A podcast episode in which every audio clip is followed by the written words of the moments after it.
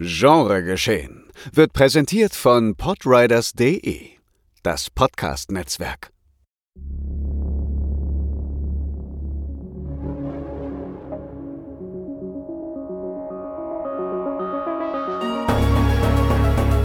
Genregeschehen. Der Podcast über den unkonventionellen Film. Mit Daniel Schröckert, André Hecker und Tino Hahn.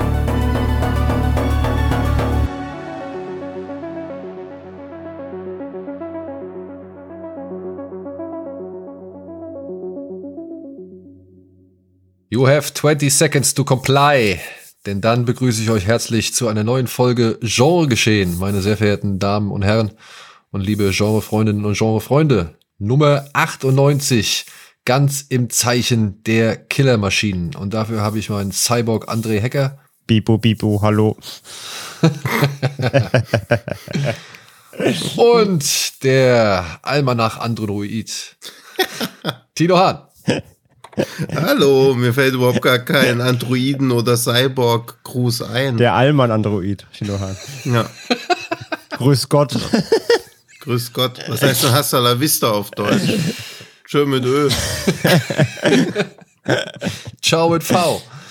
So, ja, wir begrüßen euch ganz herzlich zu einer sehr mechanischen Folge Genre geschehen und mit diesem heutigen Programm. Blech, Metall und Eingeweide.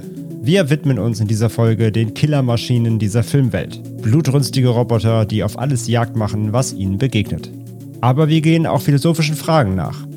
Was ist eine Maschine eigentlich? Was sind Androiden und Cyborgs? Wo hört Programmierung auf und wo fängt freier Wille an?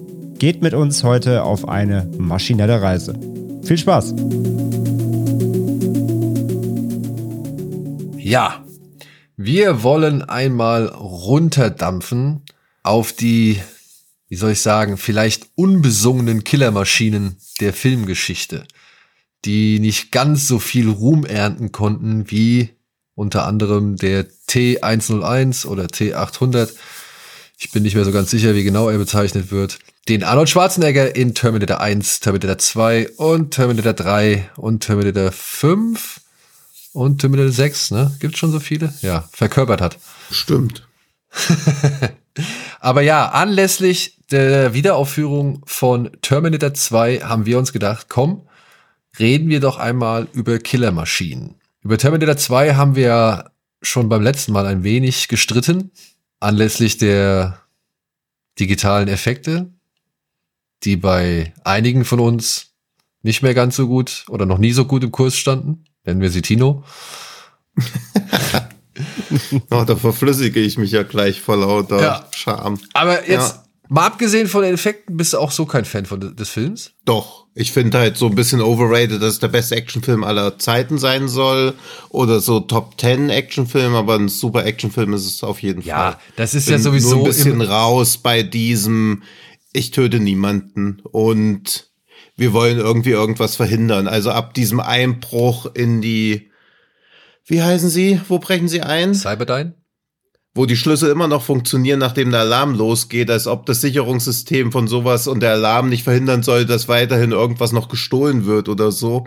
Also ich finde den schon erstaunlich sloppy irgendwie. Aber darauf, das Und- thematisieren sie sogar, ne? Das mit den Schlüsseln. Ja, aber es ist halt alles, alles so nachlässig, auch dass sich der T1000 in alles verwandeln kann, was er will. Und es reicht auch, wenn er es einfach nur sieht, aber er verwandelt sich halt immer in Robert Patrick. Also wie, wie einfach er allen ein Schnippchen schlagen könnte, wenn er sich nicht immer in dieselbe Person zurückverwandeln würde, über kurz oder lang. Das ist halt alles sehr anstrengend, fand ich. Also es macht Spaß, den zu gucken, aber er ist halt, ja, weiß nicht. Selbst, selbst für so einen Big-Budget-Blockbuster. Es wird immer so viel über Transformers und so gelästert, dass da hinten und vorne nichts Sinn ergibt, aber genau das trifft leider auch auf Terminator 2 zu. Um mal einfach da weiterzumachen, wo ich letzte Woche aufgehört habe. Wurde, du, wurdest im Terminator- du wurdest im Discord ja auch schon gerügt dafür. ja, aber natürlich ist Terminator 2 von der Ausführung her schon ein verdammt guter Actionfilm. Ich bin nur nicht, dass ich ihn, also ich habe den auch als Teenager oder so nicht tausendmal geguckt oder so. Ich war da schon eher so bei Stirb langsam aufgehoben. Ich mag es irgendwie nicht, wenn Kinder ins Spiel kommen oder Teenager. Selbe Problem wie bei Aliens auch. Sobald diese Rettungsmission für das Kind losgeht, verliert mich der Film ein bisschen.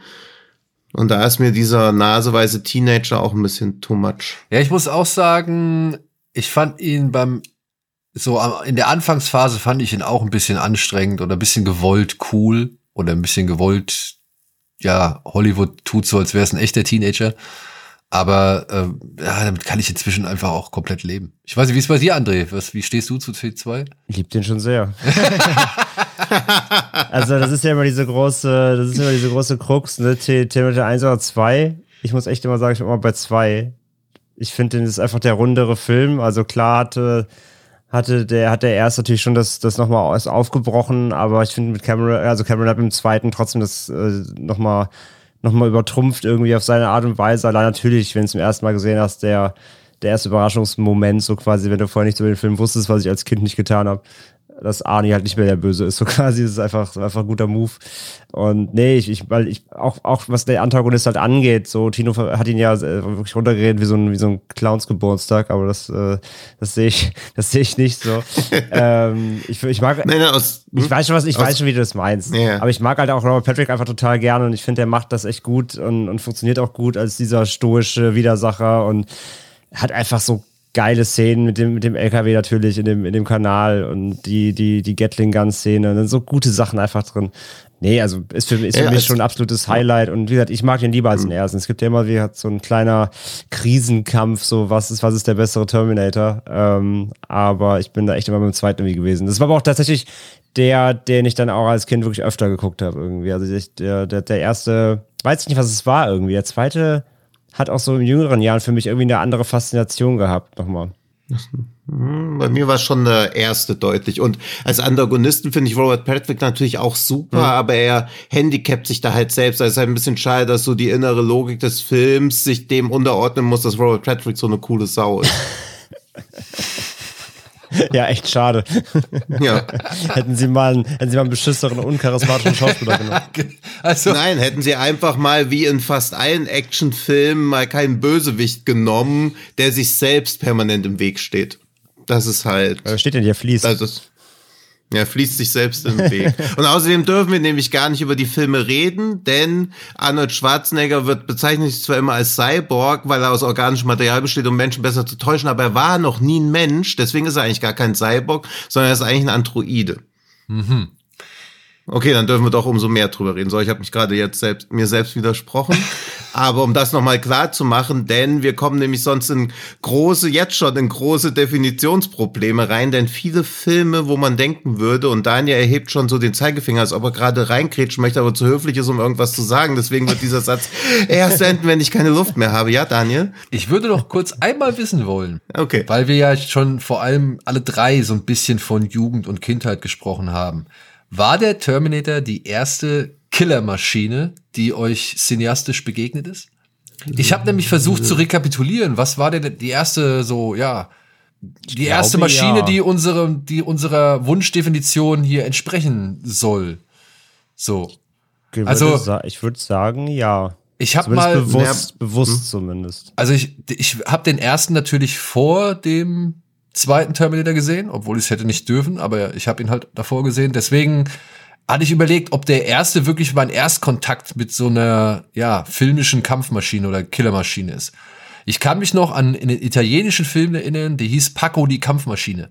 Aber auch da war das war das das gleiche. Da war es halt einfach, das war halt ein Terminator Rip-Off und da war halt einfach eine Maschine unter einer menschlichen Haut, so gesehen. Ja, also das war halt einfach wie der Terminator.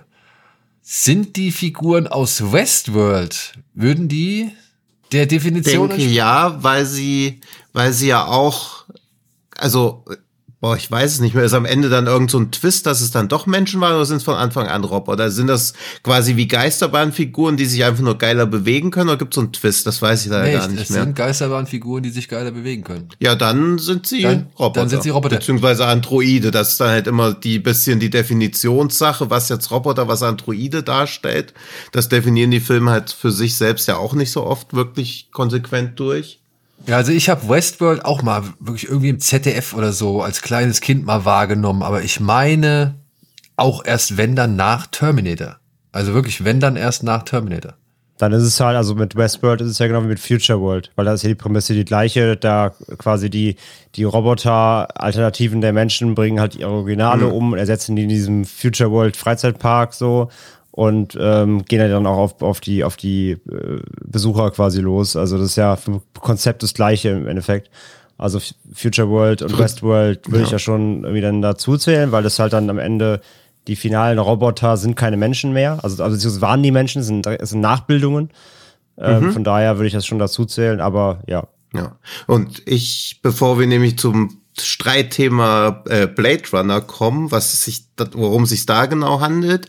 Bei mir war, glaube ich, auch entweder Future World beziehungsweise Westworld der erste. Ich glaube aber noch eher war es das The Black Hole, der mich sehr traumatisiert hat damals. Und den, auf den würde ich auf jeden Fall später zu, zurückkommen. ich auch noch. Also das war ganz schön. Ja. Haben wir, glaube ich, sogar irgendwann schon mal hier so zumindest mal angeschliffen. ja, ja, weil der äh, entspricht meiner Ansicht nach äh, genau dem, was wir suchen. Ja. Ja. Aber ja, stimmt. Black Hole wäre dann tatsächlich auch eine erste, ich glaube, den habe ich sogar vor Terminator gesehen. Also das, Ich nehme ich auch. Und der war auch so, weil das dieses, der ist von Disney, das kann schon nicht so schlimm sein. Und dann ist der aber auch, ich finde, also aus heutiger Sicht ist er natürlich von der Handlung easy zu verstehen, aber der war damals auch für mich gar nicht wirklich verfolgbar. Maximilian Schell kannte man auch nur so ganz diffus aus anderen Sachen, also so wie man ja alles als Kind nur diffus irgendwo her kannte. ja, da ist doch der Typ Und aus Psycho, der da immer von den Videothekencovern irgendwie runtergrinst. Ja, ja, aber ich weiß, also Black Hole war richtig, richtig schlimm. Also da war alles. Ja. Der und dieser, ich glaube, Forbidden Planet war das mit Leslie Nielsen mit dem unsichtbaren Monster, was Ja. ja immer an diese Zäune dran rennt. Das waren so die Filme, die mich als Kind am meisten verschreckt haben, bis dann American Werewolf übernommen hat. Ah, den hast du schon als Kind gesehen, den habe ich erst später Ja, ja, gesehen. leider ja. Den habe ich erst später Ja. gesehen. Nee, den habe ich bei diesem fantastischen Film gesehen. Also ich weiß nicht, wie alt ich da war, aber ja. Bei dir, André? Nee, ich sag ja gerade, ich glaube, bewusst war es, glaube ich, wirklich Terminator. Ja? So maschinenmäßig ja schon, weil. Schiss hattest du vor dem aber nie, oder? Der war schon eher so tendenziell immer cool, oder? Weil meine ersten Begegnungen mit Robotern, also Westworld hat mich auch eher gegruselt, nicht wirklich gegruselt, aber so unwohl zurückgelassen. Also Roboter oder Killermaschinen waren für mich, sind erst später irgendwie. Nee, Terminator cool war geworden. Terminator war eher cool, ja, würde ich schon sagen. Ja, ja. Ja, bei mir Aber war es war der- halt dann eh, mein, das war eh so dann meine Army, äh, Arni V- VS Kennenlernzeit, als mein Bruder mich halt zugeschissen hat, dann gab's halt dann halt dann gab's halt Terminator. Danach habt ihr Filme geguckt. Als Wiedergutmachung. Sehr gut, sehr gut. Nee, war also, da war Terminator und dann irgendwann kam Predator und das war so meine Arnie-Zeit, den fand ich halt generell cool, egal in welcher Rolle. Ähm, Ja. Von daher, nee, also, äh, nee, gruselig oder so fand ich ihn nicht. Das kam dann, glaube ich, eher, also der erste Grusel oder irgendwie unheimliche Roboter, boah, gute Frage. Es ist halt schade, dass Schwarzenegger schon zu berühmt war, um wirklich Angst verbreiten zu können. Also ich weiß nicht, ich glaube auch nicht, dass Terminator gruselig oder so gewesen wäre. Aber man wusste jedenfalls, dass das ein berühmter Schauspieler ist oder so. Der jedenfalls, das war auch jemand, der Deutsch sprechen konnte eigentlich. Also man kann da Schwarzenegger Er ja kann schon ja so aus dem normalen. Nee, natürlich war das jemand, der Deutsch gesprochen hat, jemand was Böses gemacht. Nein, aber so ein Dude, der halt bei Wetten das irgendwie auf dem Sofa rumhängt oder so. Also Ja, es war nicht schon 84. quasi. Nein, aber diese Grenze so ein bisschen durchbrochen, man. Ja, und ich habe ihn 84 auch nicht im Kino gesehen. Ich weiß nicht, bei dir die Kindergeburtstage waren wahrscheinlich ein bisschen wild, aber ich bin nicht Nein, 84 war erst ich, zu McDonalds und dann 84 war ins ich noch nicht mal Kino. geboren. Ach so. Aber es meine ich auch nicht. Aber ich meine, Ja, als, aber- als, als der erste Terminator kam, war das für die Leute sicherlich nicht der Typ, der bei Detten das auf dem Sofa saß. Aber, Nee, aber als ich ihn zum ersten Mal gesehen aber, hab, war- aber spätestens dann so zum zweiten und der Nach-Ära Ja. war es dann auch schon vorbei, in Anführungszeichen. Ja. Also ich weiß nicht. Ja, aber ich kannte ihn halt schon als berühmte Person und dann war eh alles. Ich wusste, das war Mr. Universum. Das war so das Erste, was ich von ihm wusste. Von Arnold. Und ich weiß gar nicht. Ich würde auch sagen, dass Terminator mit einer der ersten Filme war. Also habe ich ihn direkt eigentlich als Bösewicht kennengelernt. Ich hatte mir nur diese Cover gesehen von Conan. Ich glaube, die habe ich aber erst danach gesehen. Und Conan habe ich auch erst später gesehen, ja. Ja, den habe ich auch viel, viel später erst gesehen, ja. Aber, also ich muss sagen, ich fand Arnold als Kampfmaschine, also als im ersten Terminator, ich fand den sowohl in seiner, ja, menschlichen Hülle, als auch dann als, ja, Skelett oder Metallskelett, fand ich den ultra. Ich weiß nicht, ob es das ob gruselig das richtige Wort ist, aber der, ich fand Ja, den, wobei doch, ja, das, so das, das Ende von das beeindruckend, Ende oder? von Teil 1, doch, stimmt. Als Kind war schon ein bisschen un, unheim. Also, also muss ich sagen, ich fand den, ich fand das, Wenn er eher durch die Presse so nach, äh, nachkrabbelt, okay, doch, ja, doch, das Ende von 1, das würde ich sagen, okay, doch, ja, das hat mich als, als Kind oder als Jugend, in der frühen Jugend. Weil das schon- Design, das Design vom T, vom T800 oder 101, muss ich sagen, das war schon cool mit so den silbernen Zähnen und den roten Augen. Und der war ja auch, sag ich mal, ohne Arnolds Haut war der ja schon massiv oder beziehungsweise halt imposant so, ja. Und dieses, gerade wenn er dann so hinterherkrabbelt, wenn man merkt, ey, dieses Vieh will nicht aufgeben. Es gibt ums Verreck nicht auf. Und das ist ja eigentlich so mit eine der größeren Stärken, finde ich, ähm, an dem, an dem ersten Film überhaupt, die halt auch dann später nochmal wieder aufgegriffen worden ist im zweiten, dass du halt immer wieder eine Bedrohung hast, bei der du merkst, ey, die, die will nicht aufhören. Du musst wirklich bis zum, keine Ahnung, bis zur kompletten Auslöschung musst du halt da, dagegen ankämpfen, weil vorher wird es keine Ruhe geben, so. Und ich finde, das ist so ein Großteil der, der Faszination oder ängstlichen Faszination, die so Killermaschinen meiner Ansicht nach im Film auszeichnet. Absolut, genau das war's, das Ja. war's bei mir, das war's bei mir auch generell, dieses Ding, also dieses Unaufhaltsame. So, du Ja. kriegst, der, der kommt immer weiter hinter dir her, so nach dem Motto. Und, ähm, aber das, das hat sich bei mir eh durchgezogen, weil ein anderer Film, jetzt nicht zum Thema heute passend, aber nämlich ein anderer Film, wo das genauso war, was mich als Kind auch voll gegruselt hat, war hier Wes Cravens Mindripper, wo dieser Mutantentyp unaufhaltsam da immer weiter die, so, das, das hat mich als Kind voll gegruselt, wenn da so Monster oder Böse waren, die man nicht aufhalten konnte, einfach. Genau, ja. Also würde ich auch sagen, Terminator 1 dann bis Ende, ja. Ja. Zu Wes Craven kommen wir aber später noch. Ja, das, das stimmt wohl. Ja. Ja. Ja, aber wenn, wenn ihr es jetzt vielleicht schon irgendwie bemerkt habt, wir wollen eigentlich weg von Maschinen, die eine Art fleischlichen Zusatz haben oder einen biologischen Zusatz haben. Wir wollen auf das rein maschinelle runter. Deswegen würden wir jetzt zum Beispiel gleich auf Anhieb Darth Vader ausklammern, oder? Aber halt einfach mal so ganz mindblowing droppen, dass er halt auch ein Cyborg ist. Ja, der, der eigentlichen Division. Ich, ich Ja. würde nämlich dann auch, ich würde nämlich dann auch an der Stelle gleich schon mal Robocop ausklammern. Also zumindest, zumindest Murphy. Den Ja. Ed 209. Den würde ich wiederum gelten lassen. Ja, das Ja, der stimmt. hat ja nichts, der hat ja also, keine ja. Grund, Grund, Grundhülle, ja. ja. Ja, ja. Und ich, und ich, ja. Uni Entschuldigung, was wolltest du sagen? nee, nur noch ein paar andere Filme Ach so, ausklammern.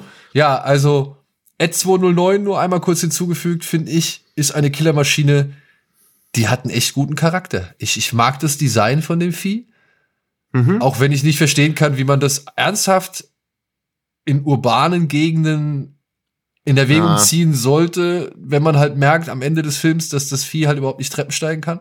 Also mit der kleinsten Treppe schon Aber- überfordert ist. Vielleicht soll das auch so diese ganzen, wie halt da, in der Zeit kam doch auch dieser Power Glove von Nintendo oder so raus. Vielleicht ist das auch wieder so ein Verhöfen-Satire-Ding, was seiner Zeit voraus war, dass diese ganze moderne Technik, jetzt fahren sich halt Staubsaugerroboter unterm Tisch fest oder unter der Couch. Also vielleicht ist das das Pendant dazu, vielleicht was visionär. Aber ja, es wirkte damals auch schon so, wo man sich so dachte, oh Mann, ey, jetzt kommt die Treppe nicht hoch. Oder runter. Ja. Das ist das Gegenteil von der Bedrohlichkeit vom Terminator. ja. Ja. Ich glaube, an, an Ed 209 kann man auch, das auch mit der 2, das war damals auch so, der hieß 209, oder? Also sie haben sie, ich weiß nicht, ich kenn's ja, also ich glaube, im Film sagen sie auch 209, also auch wie R2D2, das ist ja eigentlich total absurd, dass diese 2 im Namen auftaucht von so, also als ob da wirklich, das ist keine 2, das ist eine 2, also wie das so. Es klingt halt man, mit zwei einfach scheiße. Ja, ja, aber wenn man das so aus dieser Universumssicht sieht, dass da bei Star Wars irgendwelche Leute sind, die sagen 2. Naja, aber du, du weißt, warum, Schwabe angeflogen du weißt, warum das unter anderem so gesagt wird? Also kennst du eine Ich glaube, es gab mal irgendwas, weil es klingelt jetzt bei mir. Ich glaube, wir hatten das auch mal im Podcast oder irgendwo bei Kino Plus. Sag noch mal, weil ich bin mir ziemlich sicher, ich habe das irgendwann mal gegoogelt, aber auch wieder vergessen. Naja, ein Grund, warum zwei halt zwei genannt ist, ist zum Beispiel äh, beim Flugverkehr, weil halt zwei und drei Zu ähnlich klingt. so ähnlich klingen. Ach so, in, in ge- generell, ja, das weiß ich schon. Ich dachte, du erklärst jetzt, warum es bei Star Nein, Wars so, ach so, bei wurde. Star Wars. So. Ja, gut, zwei und drei ähnlich klingt gut, danke. danke, Kapitän Obvious. Nee. Ich habe dich gefragt. Ja, aber ich dachte, jetzt erst jetzt bei Star Wars, weil bei Star Wars gab es, glaube ich, auch so eine Erklärung, weil dieses 2 in Film war auch nur in einer bestimmten Zeit, bevor es dann wieder zurückging. Also sie sagen R2D2. sie sagen es halt in der deutschen Synchro. Ja, Ja, ja. Also dementsprechend, und ich finde ja auch Ed 209, ah, Also generell ein Scheißname, aber der 2 klingt halt irgendwie immer noch dümmer. nicht. 209 finde ich schon irgendwie cooler. Ja, es ist schmissiger, ja. also stell dir vor, klar. also stell dir wirklich vor, R2D2 würde R2D2 heißen. Das, das, das klingt nicht so. Das ist ein, das ist eine, das ist eine, eine Klangfrage. So. Ja. Und da muss man ja eigentlich dann den Übersetzern, weil ich meine, auf Englisch haben sie A2 gesagt. Da hätte keiner einen Hinweis gehabt, dass es irgendwie in 2 umbenannt werden soll. Vielleicht haben die sich wirklich dann gedacht, nennen wir den jetzt echt R2D2? Das sagt doch keiner. Bin mir mal ziemlich sicher, ich habe das In manchen Regionen Deutschlands würde auch jemand sagen, man sagt nicht R2D2, aber das ist was, anderes. Gut, ja. ähm, so, Aber gut, auch die, auch die sind nicht Thema, weil die bringen keine Leute um. Jedenfalls meistens. genau, das sind ja, liebe Maschinen, so gesehen. Aber ja, wen können wir noch ausklappern? Ach so, was ich bei R209, bevor ich mich selbst mit der 2 abgelenkt habe, die Killermaschinen, über die wir sprechen, zeichnen sich, glaube ich, auch daraus dadurch aus, dass sie einen eigenen Willen haben. Ich weiß nicht, ob R209 auch wirklich einen eigenen Willen hat oder ob er nicht eher nur so programmiert wurde. Also ob er eine willenlose Killermaschine war, die nur bestimmte Befehle mitbekommen hat oder ob er auch ein eigenes Bewusstsein entwickelt hat. Okay, das würde, dann wäre er die, der reine Erfüllungsgehilfe, ne? Ähm, Ja. Ja, Was ja auch wieder so in diese ganze Robocop-Story und Verhöfens so Gesamt-Science-Fiction-Werk besser reinpassen würde, wenn die Maschinen quasi auch nur von Menschen gesteuert werden, um deren sinistre Pläne auszuführen. Naja, bei der Einführung von Ed 209 läuft er ja vermeintlich, technische, läuft ja. er ja vermeintlich amok, ne? Also beziehungsweise Ja. reagiert er halt nicht mehr auf die Kontrolle so, sondern setzt sich halt gegen seine Programmierung hinweg oder aber ist es, dass er sich über die ja oder er hat Programmierung- eine ein Fehlfunktion, Bug? er hat eine Fehlfunktion. Das Sagen ist mal so. unklar bleibt das, oder? Ja, ja, weil er, der, der, der ähm, Konzernvize, der Mhm. gesteht ja nur, dass er den anderen Vize, den äh, Miguel Ferrer töten, den Bob Norton töten, Ja. getötet hat. genau. So, bei Ja. dem könnte ich mir vorstellen, dass das noch ein Unfall war. Also, dass es halt wirklich eine Fehlfunktion war. Die halt zeigt, okay, man sollte die Maschinen nicht alleine solche Dinge übernehmen lassen. Beziehungsweise Ja.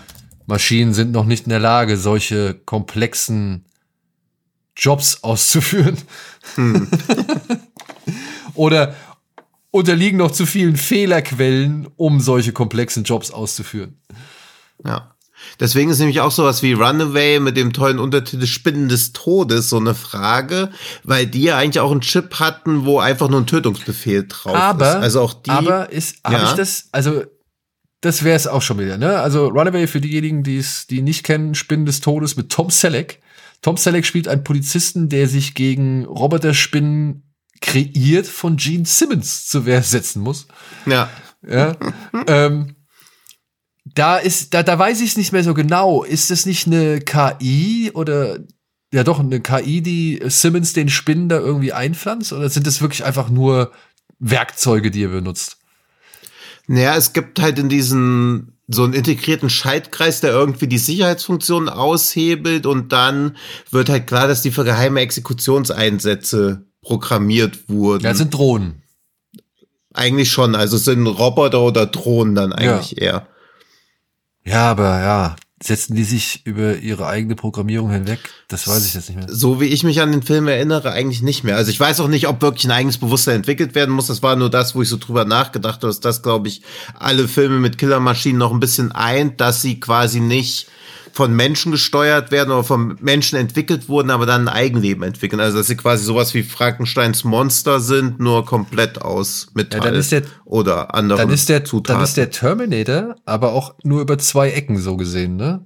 Da gehört er dazu. Weil der Terminator befolgt ja eigentlich auch nur seine Programmierung, als ihm gesagt worden wurde, also als ihm einprogrammiert wurde. Aber er ist ja irgendwie von Robotern oder von Androiden auch wieder programmiert worden. Also irgendwie, ich glaube, den kriegt man ganz gut reingepresst ins Schema, aber das ja. meine ich halt über zwei Ecken, ja. Ja. Weil, okay, Ja. er folgt nur seiner Programmierung, aber diese Programmierung existiert ja nur, weil sich die Maschinen über den Menschen hinweggesetzt haben. Oder Hm. ihre Programmierung hinweggesetzt haben. Skynet. Ja. So, also dementsprechend könnte er meiner Ansicht nach auf jeden Fall noch dazu zählen. Wenn wir jetzt sagen, okay, sie muss einen eigenen Willen haben. Weil dann, Ja, weil dann, Mhm. und da wären wir nämlich jetzt beim Ding, dann würde auch Maximilian, glaube ich, ausscheiden. ja, das stimmt. Den will ich auch nur erwähnen, weil er mich traumatisiert hat. Aber eigentlich ist er auch, eigentlich auch nur eine Maschine, ja. Ja, aber Maximilian, auch nochmal hier erwähnt, das schwarze Loch. Ich weiß gar nicht mehr, worum es geht. Es geht, glaube ich, um diese Raummission, die plötzlich auf dieses Raumschiff von dem Maximilian Schell stößt, das schon seit Jahren Ja. verschollen sein soll, so ähnlich wie Event Horizon. Oder zumindest bei dem es nicht so ganz klar ist, wo es gerade im All rumdüst. Und da verhalten sich alle merkwürdig, beziehungsweise, ja, wirkt das, was am Anfang wie so eine Art Weltallgewächshaus erscheint, dann doch nicht ganz so harmlos und, und sinnvoll wie Ja. gedacht. Ja, und er konnte halt auch irgendwie, also es gibt ja noch, neben Maximilian gibt's ja auch noch diesen Bordroboter, der auch, wie viele Jahre ist der nach, also über zehn Jahre nach 2001 heißt der Roboter da an Bord Vincent, V-I-N, Cent.LF3696. Also auch so ein unglaublich umständlicher Name für so einen Roboter, wo man schon hell irgendwie hat und so dachte, okay, bei Maximilian haben sie es doch auch hinbekommen. Ich finde es gut, dass ihr ganz Zeit aber- Maximilian sagt. So einfach mit dem Nach- Ja, Vornamen ansprechen die ganze Zeit, als ob so einfach ein Bro wäre. Naja, aber War, also inzwischen ist Also. er. Er, Naja, heißt der- im Fil- er heißt im Film übrigens einfach Hans, ihr könnt auch Hans sagen. Aber er wird ja die ganze Zeit nur Maximilian genannt. Ja. Aber er heißt doch, doch die, die Figur heißt doch Hans. Nee, das ist Maximilian Schell. Ach so. der Roboter Ach, der heißt Ma- ach so, der- Maximilian. ach, der ja, okay, Roboter. nee, das ist. Nee, nee, ja, Maximilian. ich dachte gerade, Schell. ihr sagt gerade, das ist Maximilian Schell. Ja, der, ja, der, der, der Maximilian halt. Um Himmels Willen, unser größter Schauspieler, das ist Herr Schell, mindestens. Ja. Da würden wir uns nie Dr. trauen, Schell. Maximilian zu sagen. Ja. Okay, jetzt habe ich verstanden. Ich habe den Film Dr. nie gesehen, deswegen. Ja. Baron von und zu, Herr Dr. Professor. Hans Doktor. Reinhardt heißt er nämlich im Film. Ja. Ja. Okay, und der. Und, Das Urteil von Nürnberg mitgespielt. Da würde ich mich nie wagen, die Person beim Vornamen anzusprechen. Nein, aber der Chefroboter von ihm oder der, der, der Leibwächter-Roboter von Maximilian Schells Figur von Herrn Reinhardt, der heißt halt Maximilian. okay. Und das wird halt mehrfach im Film auch immer genauso ausgesprochen oder lang ausgesprochen und betont. Und der war halt echt fies. Der sieht ein bisschen aus wie so eine Mischung aus Zy Zyklon von Battlestar Galactica und Mandalorian. Ja, diese, dass die so Spiegelflächen anstatt eines Gesichts hatten, das war halt richtig creepy, weil die keinerlei, ja, sie sahen schon sehr unmenschlich aus. Man kannte halt, habe ich den nach Star Wars gesehen? Ich weiß es halt alles nicht, glaube auch nicht. Und es war jedenfalls wirklich gruselig. Allein dieses, dieses Geisterschiff, wo sie schon rüberfliegen, die Musik war gruselig, also es war alles sehr, sehr unheimlich. Und dann gibt's halt eine Stelle, wo ja, Reinhard das Saw des kleinen ja, Mannes, wo ja. Reinhard halt einen der äh, Neuankömmlinge bestrafen möchte und dann siehst du halt, was Maximilian kann und dann holt er halt so aus seinen beiden Stummelarmen holt er halt so zwei äh, Rotorblätter raus und die steuern dann halt direkt auf so einen Typ zu. Und natürlich für einen Disney-Film eigentlich ganz clever gemacht. Du siehst halt keine Fleischfetzen oder sonst irgendwas rumfliegen, aber er hält halt ein Buch vor sich und dann siehst du halt die Papierfetzen durch die Gegend, was halt ein schönes Symbolbild ist für die eigentlichen Körperteile, die da jetzt da gleich rumfliegen. Ah, dann, dann ist das 100% eine Hommage. Weil das gleich, genau das gleiche hast du bei Death Machine. Über das über kann die wir gut noch, über die wir sein, noch ja. reden, über die wir reden werden Ja. von, von, ähm, von 94. Exakt das gleiche. Wird ein Typ verfolgt von der Death Machine und statt irgendwie Blut, irgendwas, siehst du einfach nur so Akt, weil es im Büro ist, siehst du halt so Aktenordner zerfetzen, die dann nur so rumfliegen. Ja, exakt das gleiche. Okay. 100% eine Hommage, ja. Ja gut, der Film steckt ja voller äh, auch Hommagen. Absolut. Ist, äh, der ganze Film ist eine Hommage. Ja. Ja, ja. Aber dann kommt das daher. Ja, Ja. witzig. Aber Maximilian befolgt Befehle.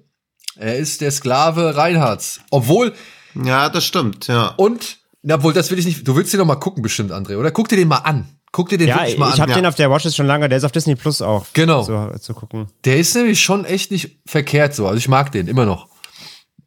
Und ich mag die Musik. Ja. Deswegen will ich eine bestimmte Sache zu Maximilian nicht verraten. Trotzdem Honorable Mention, meiner Ansicht nach. Ja, absolut. Ja. So. Kommen wir zu den, oder wollen wir mal die Replikanten ausschließen? Ja, die sind halt, aber warum? Warum? Also auch weil sie aus Fleisch bestehen?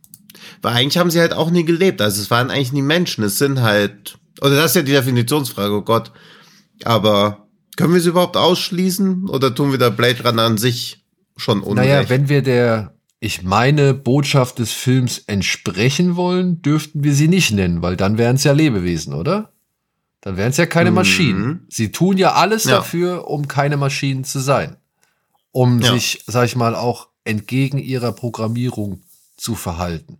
Hm. Hinzu kommt, weiß ich gar nicht, wie die physische Beschaffenheit von so Replikanten ist. Ob das immer, ja, weiß nicht, letztendlich Plastik ist oder, oder, oder, äh, keine Ahnung, Kunststoff?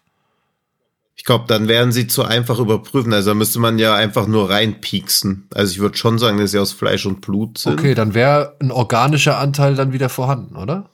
Hm. Ja. Stimmst du dem zu, André? Ja, gerade auch nochmal überlegt, also, ja, doch, eigentlich schon. Also, das ist ja nochmal was anderes jetzt als ein Terminator, der halt eine äußerliche Haut hat, weil wenn du sobald die abziehst, ist halt drunter ganz klar das Exoskelett. Von daher, Hm. Ja, aber wir wissen ja gar nicht, oder? Also es wird ja nie einer mal durchgeschnitten. da wird nicht mal einer durch. Nein, nein, aber es da wird ja wirklich, also einer man weiß ja durchgeschnitten. nicht. Nee, gibt's, gibt's keine, Das gibt's keine. Szene, wo mal ein Replikant richtig so richtig verletzt wird, fleischwundenmäßig? Nee, ne, tatsächlich nicht. Hm.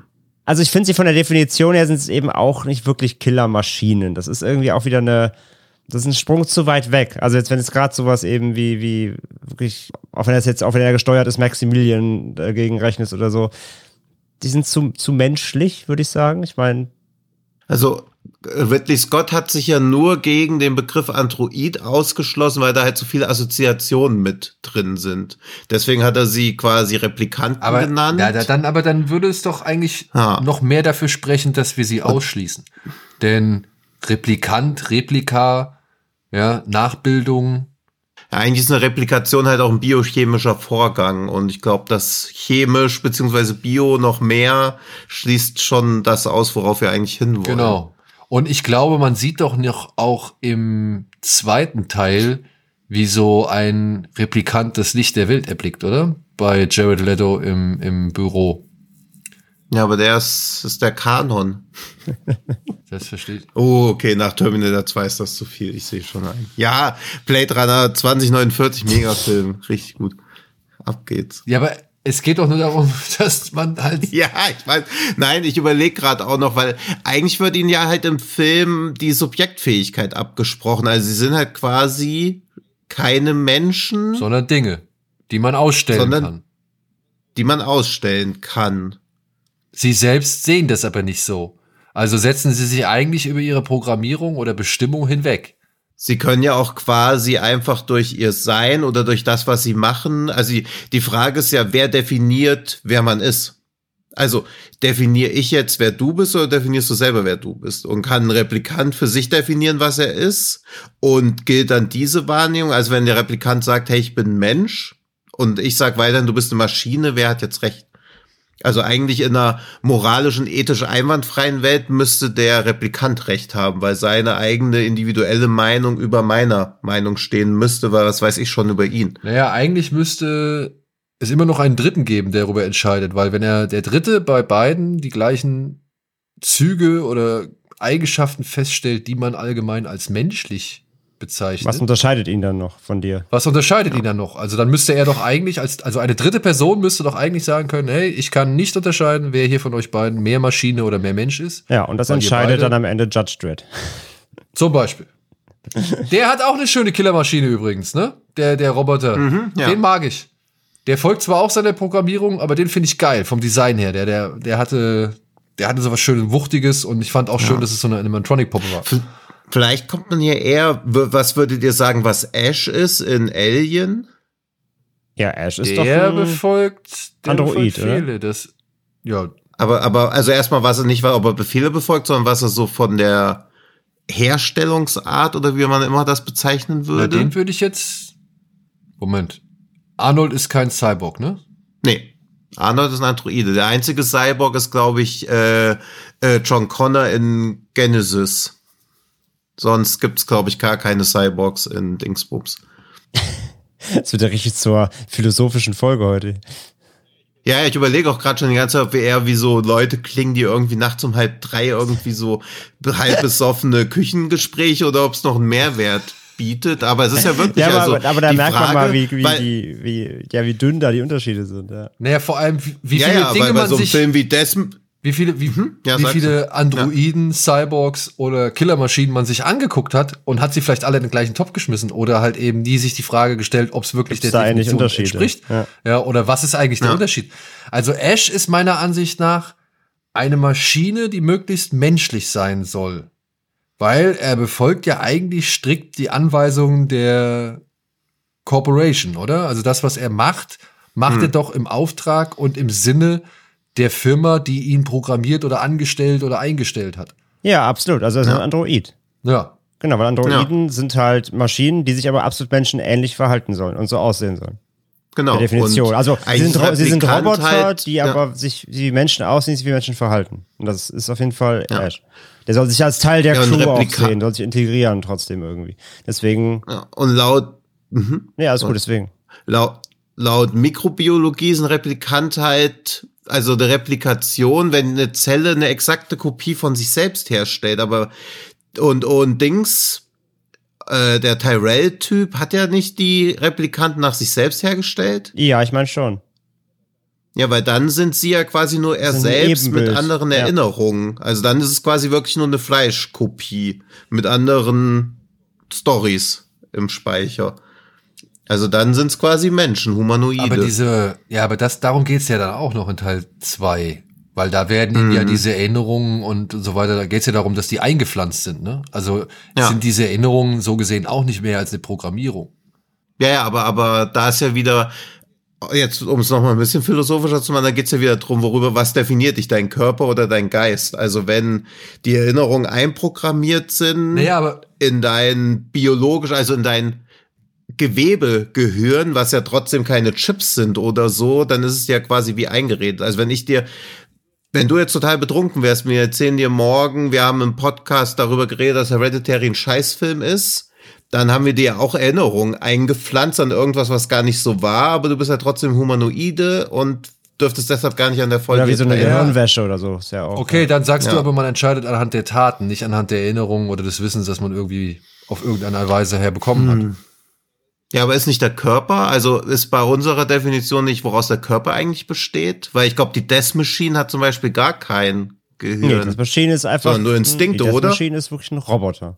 ja. Also die, Die hat halt einfach nur. Instinkte. Die ist, glaube ich, ja, die ist, glaube ich, das einfachste von allen Teilen, über die wir heute sprechen. Das ist einfach. Würde ich auch schon, einfach würde ich auch 20 schon wieder nicht sagen, weil er, er Meister ist ja Brad Dourif im Film, der sie Ja, gebaut Der- hat. der eine gute Brille der, auf hat, äh, Der ja. aussieht wie eine Mischung aus Un- Undertaker und Skrillex irgendwie. Und, äh, ähm, aber aber Ja. er, er ist ja der quasi der Herr und er kontrolliert sie mit einer Fernbedienung.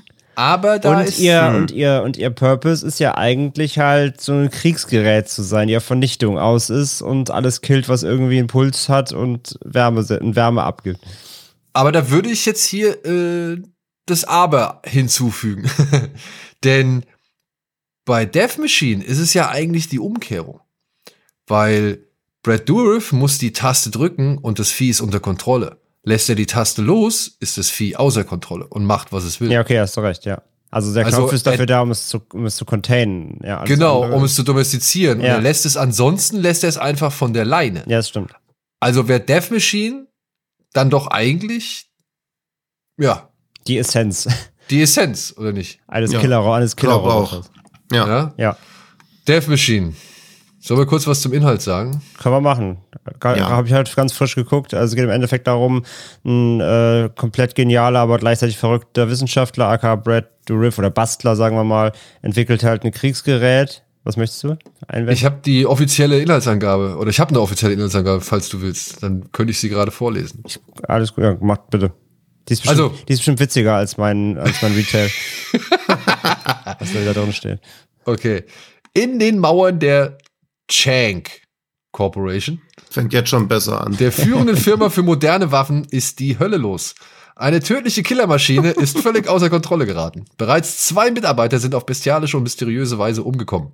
Nur einer kann dem teuflischen Roboter Einhalt gebieten. Hayden Cale, ist es nur eine Frau. Gut.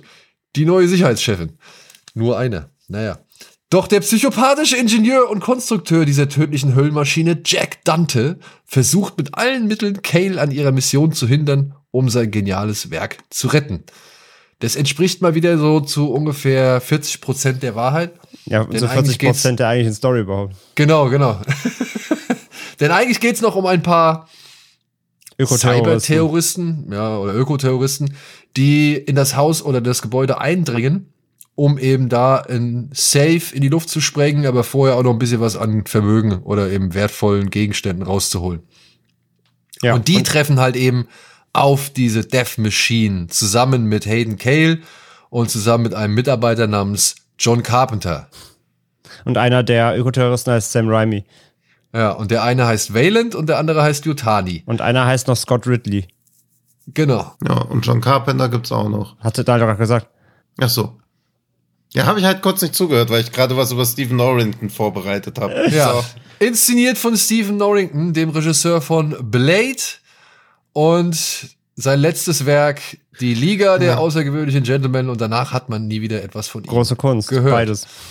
Ja. ja. Eine Blade mega. Ich würde gerne mal dieses alternative Ende sehen, wo Stephen Norrington höchstpersönlich Michael Morbius spielt. Auch aus heutiger Sicht komplett undenkbar, dass das einfach noch mal so geht, dass man Morbius dann noch so reinholt. Aber damals war es so. Und er selbst hat halt gesagt, dass er während äh, Liga der außergewöhnlichen Gentlemen so einen Stress mit Sean Connery hatte, dass er nie wieder einen Film drehen wollte.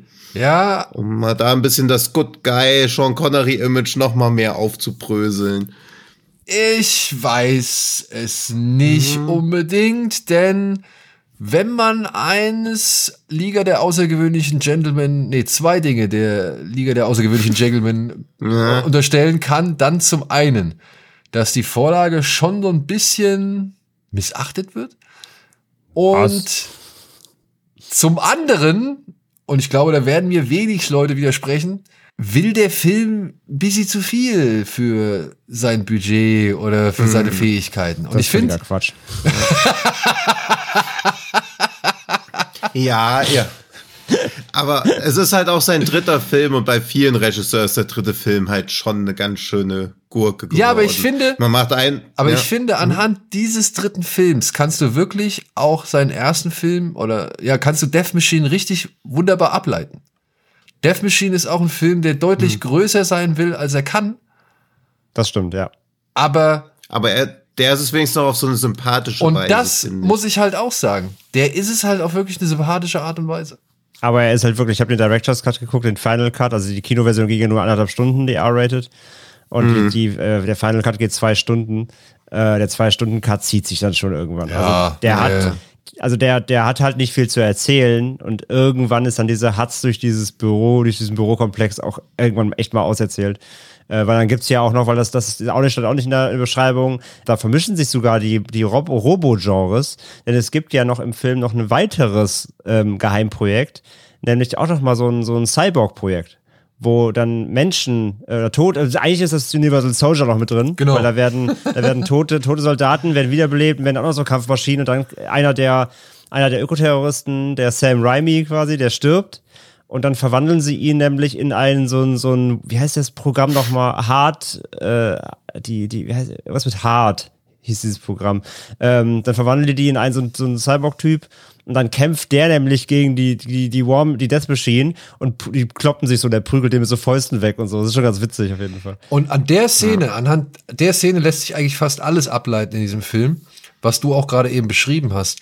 Denn diese Prügelszene, wenn sich Death Machine und dieser, ja, weiß ich nicht, Ah, wie hießen die? Die, die hatten so einen Namen. Warte mal gerade. ja, also auf jeden Fall, wenn sich jetzt dieser Universal Soldier mit dem, mit der eigentlichen Killermaschine prügelt, ja, da ist dann halt einfach noch mal Die Hardman, genau. Die Ja. Hardman. Die Hardman. Da sind halt einfach nochmal drei Einstellungen mehr als normalerweise üblich. Ja, Mhm. nachdem sie sich jetzt schon, nachdem du schon, nachdem du schon drei Umschnitte hast, ist, wie der Kommt Typ noch der irgendwie, und sechste. ja genau, wie der Typ halt dem Ding auf den Eisenkiefer donnert, kommt halt noch die fünfte und sechste. Es Wenn gibt so eine Szene, da greift die Death Machine so an und die hat ja so, die sieht ja aus wie ein bisschen wie so ein T-Rex, die hat ja so, eine, so einen Beißkopf und so. Ist ja wirklich eine Maschine. Also sieht ja aus wie vom, vom, vom äh, aus dem, aus dem Äh, sieht aus wie vom Schrottplatz irgendwie zusammengebaut. Und die greift halt so an und die wehren sie so ab und so. Und dann, die sitzt, steht auf so einer Plattform. Und dieser Hartman, Sam Raimi, Androide, will die Plattform zum Einstürzen bringen und haut immer auf so einen Stahlträger drauf und verbiegt den halt so leicht. Und das dauert halt ungelogen so sieben Minuten, wie der diesen Träger kaputt hat. Immer wieder, du bist so, Leute, jetzt hau doch endlich durch. Es, es dauert das so lange. Das und das, das denkst du, Leute, was macht ihr denn da? Das wird, das wird man halt längst auch in anderen Filmen halt einkürzen, so auf drei, vier, fünf Schläge. Und der haut da so hm. 45 Mal drauf und dann irgendwann kracht's ein. Du bist so, oh, danke. Und währenddessen ballern hier Frau ja, Ersatz Ellen. Ripley, Hayden Cale. Ja. Und der, der andere Typ mit dieser Farbe im Gesicht ballern halt permanent nonstop, ja. nonstop auf das Vieh drauf und es geht halt auch nicht kaputt. Ja. Ah, herrlich. Also das, das gebe ich ihm schon. Ich fand ihn echt insgesamt echt ein bisschen unterwältigend, weil er wirklich echt sich echt zieht. Vielleicht ist es aber auch in der Version, vielleicht ist die kürzere gar nicht so schlecht. Ähm, aber der hat schon echt ein paar gute Momente. Einer meiner Lieblingsmomente im Film war auch, wo die Ökoterroristen ankommen und Brad und alle filzen. Und Brad Rift äh, halt, also der trägt so einen Mantel und ziehen so irgendwie gefühlt 13 Pistolen aus jeder Manteltasche, Messer, Schlagstöcke und am Ende so ein Gummihuhn noch. Ja, aber das war Mad Max, oder? Das war jenseits ja, der Donnerkuppel. Der, das, ist, das ist alles Hommage. Der ganze Film ist eine Hommage an die 20 Jahre davor, komplett. Und nimmt sich aber dabei irgendwie doch auf die ernst. richtige Art und Weise ernst irgendwie. Ja. Ich fand den Anfang schon eigentlich relativ geil, wenn du da dieses Wüstenkaff hast und die Kamera schwebt da so an diesem an diesem Truckstop oder was es ist irgendwie runter. Du siehst plötzlich diese ja, kaputten Autos und so und dann schwenkt sie rüber zu den, zu den Sheriffs, die dann auf das Gebäude da irgendwie zielen, dann kommen diese Soldaten an von dieser Einheit und sagen, wir gehen da jetzt rein. Also das, das war wirklich, das wirkte irgendwie, weiß ich nicht, das wirkte von, vom, vom Scale her plötzlich so mit dem, in seinem, in seinem Breitbild dachte ich so, oh, das ist ja richtig wertig. Wer hätte das gedacht? So, und dann, naja, dann verlagern sie es halt alle auf dieses große Gebo Bürogebäude. Und ich muss sagen, je weiter dieser Film voranschreitet, umso mehr wird er Aliens. Und da wären wir wieder bei Cameron. Und da wären wir wieder bei, ja, eben den verschiedenen Stilistiken.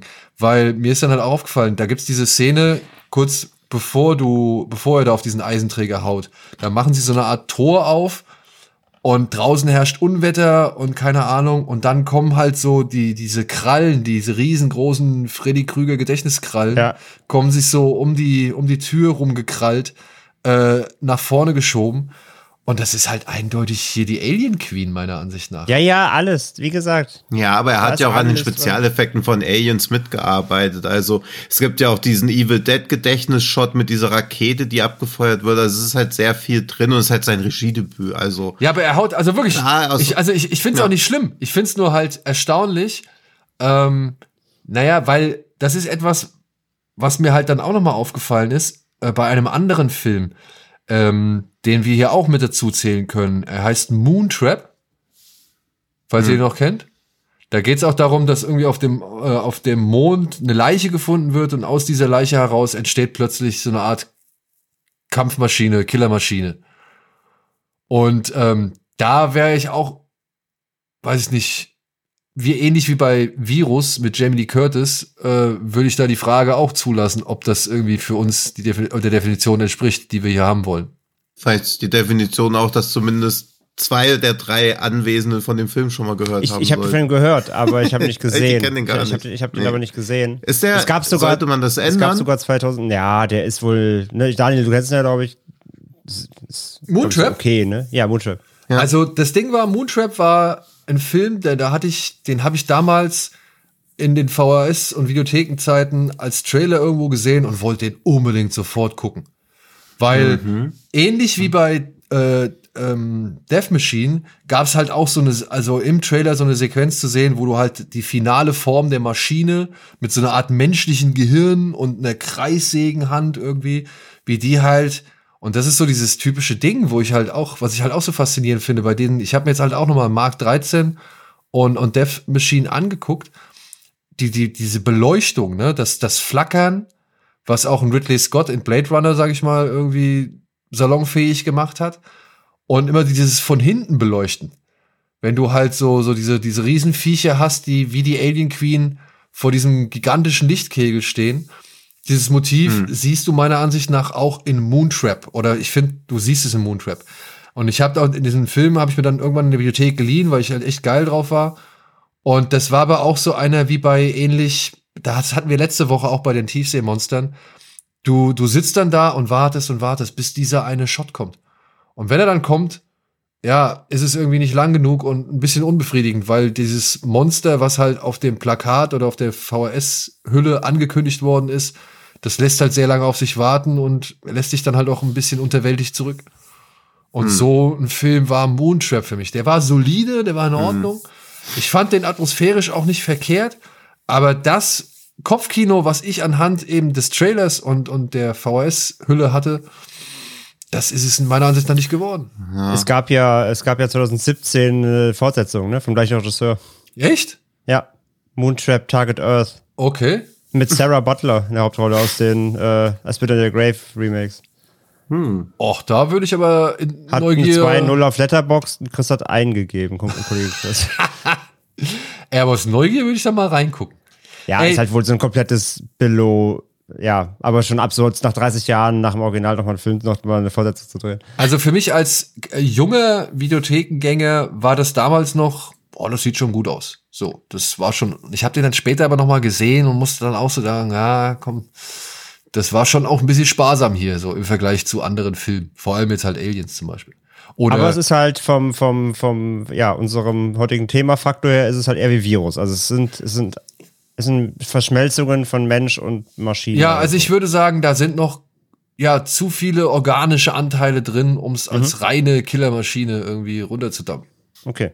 Und Virus, ich meine, ich fand Virus auch cool. Also ich mochte den. Virus mag ich sehr. Ich fand ihn auch gut, Ja, ja. das mag ich gern. Soll ich noch meinen Fun Fact zu Death Machine, bevor wir da endgültig weg sind, droppen? Ja, hatten wir erwähnt, dass es das Kinodebüt von Rachel Weisz war? Habe ich das eben auch nicht mitbekommen? Ach so. Oder hatten wir es nur im Genau. Vor Wir hatten es im WhatsApp-Chat WhatsApp kurz. immer, genau. Ja, ja. Sie hat eine Szene als Assistentin von Ja, ja, aber der halt so. Kale, ja. Aber dachte ich auch so heute, wo wir gucken, so, Moment mal, wer war das? Zurückgespult? So, ah, Rachel Weisz. Ja. Und falls ihr die deutsche Blu-ray remastered habt, müsst ihr einfach im Hauptmenü ja Japan auswählen, dann zweimal rechts drücken und einmal nach unten und dann kommt das Special Effects Featurette von der 1994 japanischen Laserdisc. Also die IMDb-Trivia halten manche Absurdität bereit. Aber jetzt mal Special Effect technisch. Also ich muss sagen, ich finde, die geben sich Mühe mit ihrem Bürokomplex. Also die haben ziemlich viele Sets so gebaut, äh, die, die ordentlich was hermachen, die auch ordentlich kaputt gemacht werden. Da gab es diese eine Szene, in der, ja, die du auch schon eben angesprochen hast, mit dieser fliegenden Rakete, also wo, du, wo die Rakete verfolgt wird. Und dann fetzt Ja. das Ding ja wirklich, oder wird das ja einmal so richtig durch so zwei, drei Wände und Räume durchgefeuert, so. Das war ein schönes Level an Zerstörung. Ich weiß nicht, also wenn sie es nachgebaut haben, so im Maßstab, was ich, 1 zu 8 oder so, ähm, cool. Wenn es jetzt aber auch wirklich so ein richtiges Set war, was sie da zerlegt haben, muss ich sagen, Respekt. Also ich finde, dafür, dass Death Machine ein Film ist, der eher unterm Radar läuft, also ich wüsste jetzt nicht, dass der so häufig mal irgendwo ins Gespräch gebracht wird, gerade wenn es um irgendwie, ja, Cyborgs, Androiden, Killermaschinen geht, ähm, finde ich, macht der ordentlich was her. Obwohl er ja auch in so vielen Ländern beschlagnahmt wurde, weil hart ist er ja halt auch schon. Also eigentlich hätte der mehr so einen Bass aufbauen müssen, finde ich. Ja. Es ist vielleicht ein bisschen so dieses Alberne da drin, ne? Also hier die Figur, die Ja. hier, der Sam Raimi. Ich meine, wenn der dann spätestens, wenn der sein, sein Robocop-Kostüm da anlegt, dann wird's halt schon echt Ja, gibt lächerlich, halt- ne? Ja.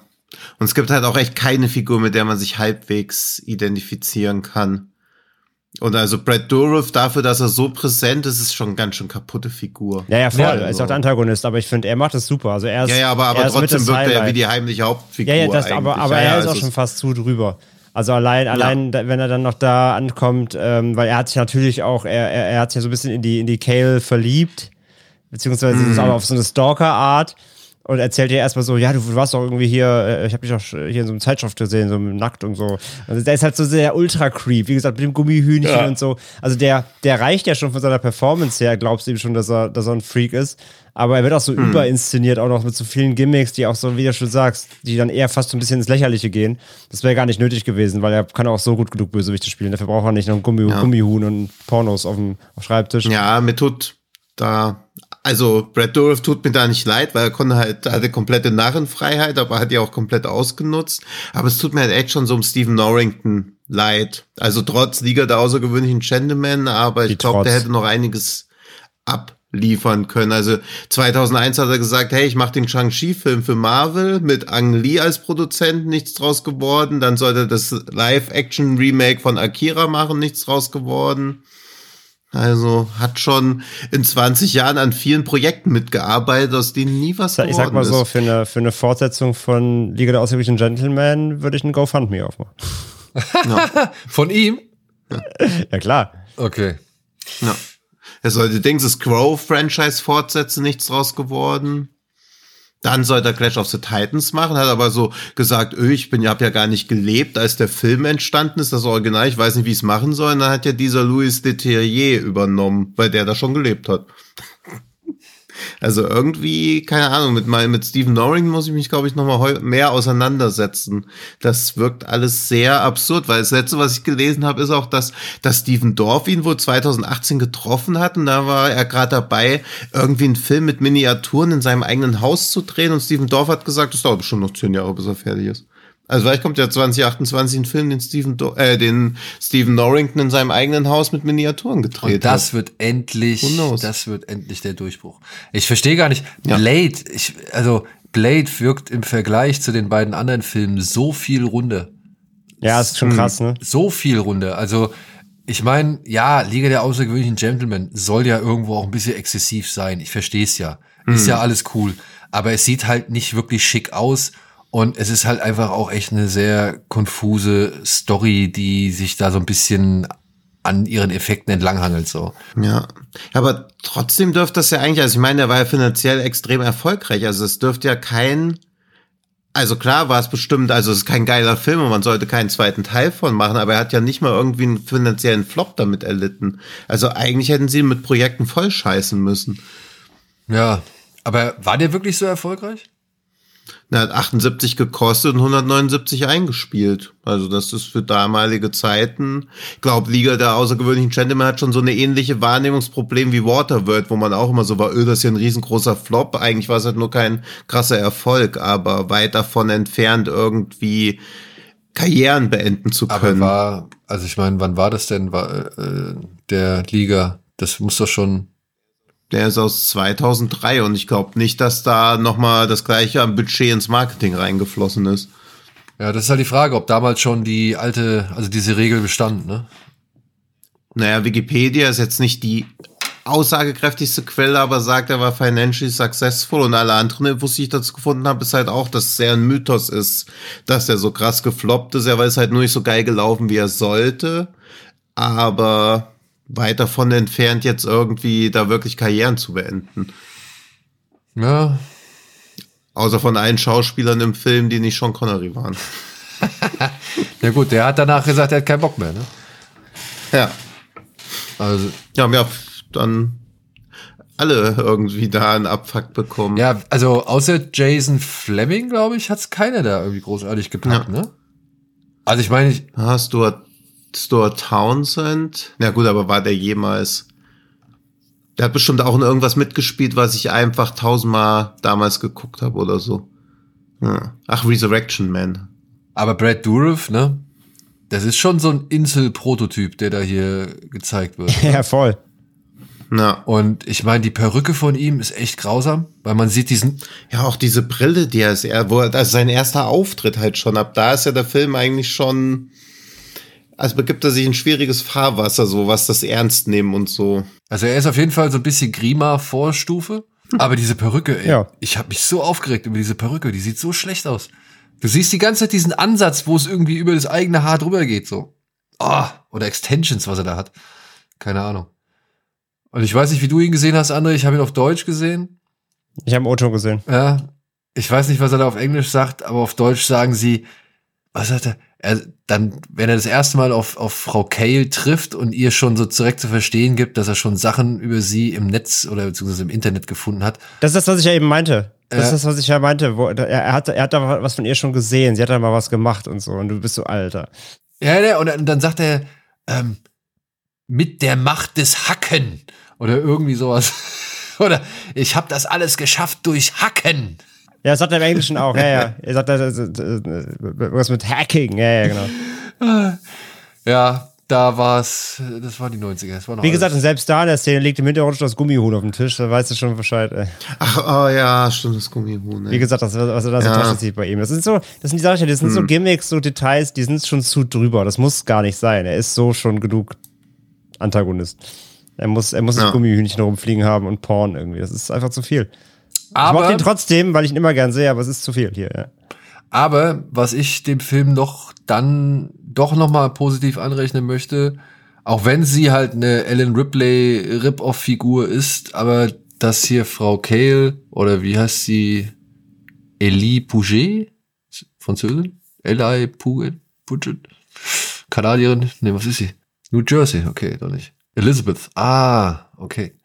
Ähm, ich fand das eigentlich ganz cool, dass man hier eine relativ starke Frauenfigur hat. Also nicht eine, die sich wie bei Deep Blue Sea ständig auf ihren Mann zurückschreien lässt, so. So, sondern die halt wirklich da äh, tatkräftig eingreift. Selbst der eine Aktivist, der äh, gibt ja schon vor ihr auf und versucht da irgendwie einen auf sterbenden Schwan zu machen, wo sie sagt, ey, jetzt reiß dich mal zusammen, wir packen das. Und ich finde auch so vom Outfit hat man sie sehr, also hat man sie schon so ein wenig Ellen Ripley angepasst, gerade zum Finale hin. Ja, Und- aber sonst mochte ich sie aber auch. also, also sie ist ja auch die, natürlich, die sich gegen, gegen die, den Konzern stellt, ne? Also sie sagt ja schon hier mit den, mit das, als am Anfang klar wird, dass da diese Vorfälle passiert sind, wo Leute gestorben sind, so sagt sie ja direkt, wir müssen das Programm einstellen. Alle anderen, die ganzen Männer wollen natürlich nicht, ne? Und sie will sich dann durchsetzen und so. Also sie hat ja schon ganz klar auch die, die, die Good, Good Girl-Rolle quasi, die Good, Good Person-Rolle, ähm, um sich da auch gegen, gegen ihren eigenen bösen Konzern zu stellen, der halt über Menschenleben geht, so, ja. Ja. Und das ist etwas, was mir dann halt im Zuge unserer Vorbereitung hier halt an Mark 13 oder Hardware nochmal auf, also auch aufgefallen ist. Weil die Dame in Hardware, die ist ja auch, also die hat ja, kriegt ja einen richtig guten Anteil am Film. Und, und, äh, Ja, und ich dachte am Anfang, ich habe den ja auch zum ersten Mal jetzt gesehen, den kann ich auch noch nicht. Ähm, von Richard Stanley, 1990. Am Anfang dacht, dachte ich, die, wir- die, sie wirkt erst wie so der einfach der weibliche Side-Character, Sidekick. genau. Hm. Zu dem, zu dem Hard Mo, wie er genannt wird, dem Hauptcharakter, äh, Dylan McDermott, gespielt. Ähm, war auch überrascht, dass es eben nicht so ist, dass sie eigentlich einen sehr wichtigen, prominenten Teil des Films einnimmt, ja. Ja. Äh, für diejenigen, die es nicht äh, kennen, kurz zur Erklärung, Mark 13 aka Hardware ist ein Film von Richard Stanley.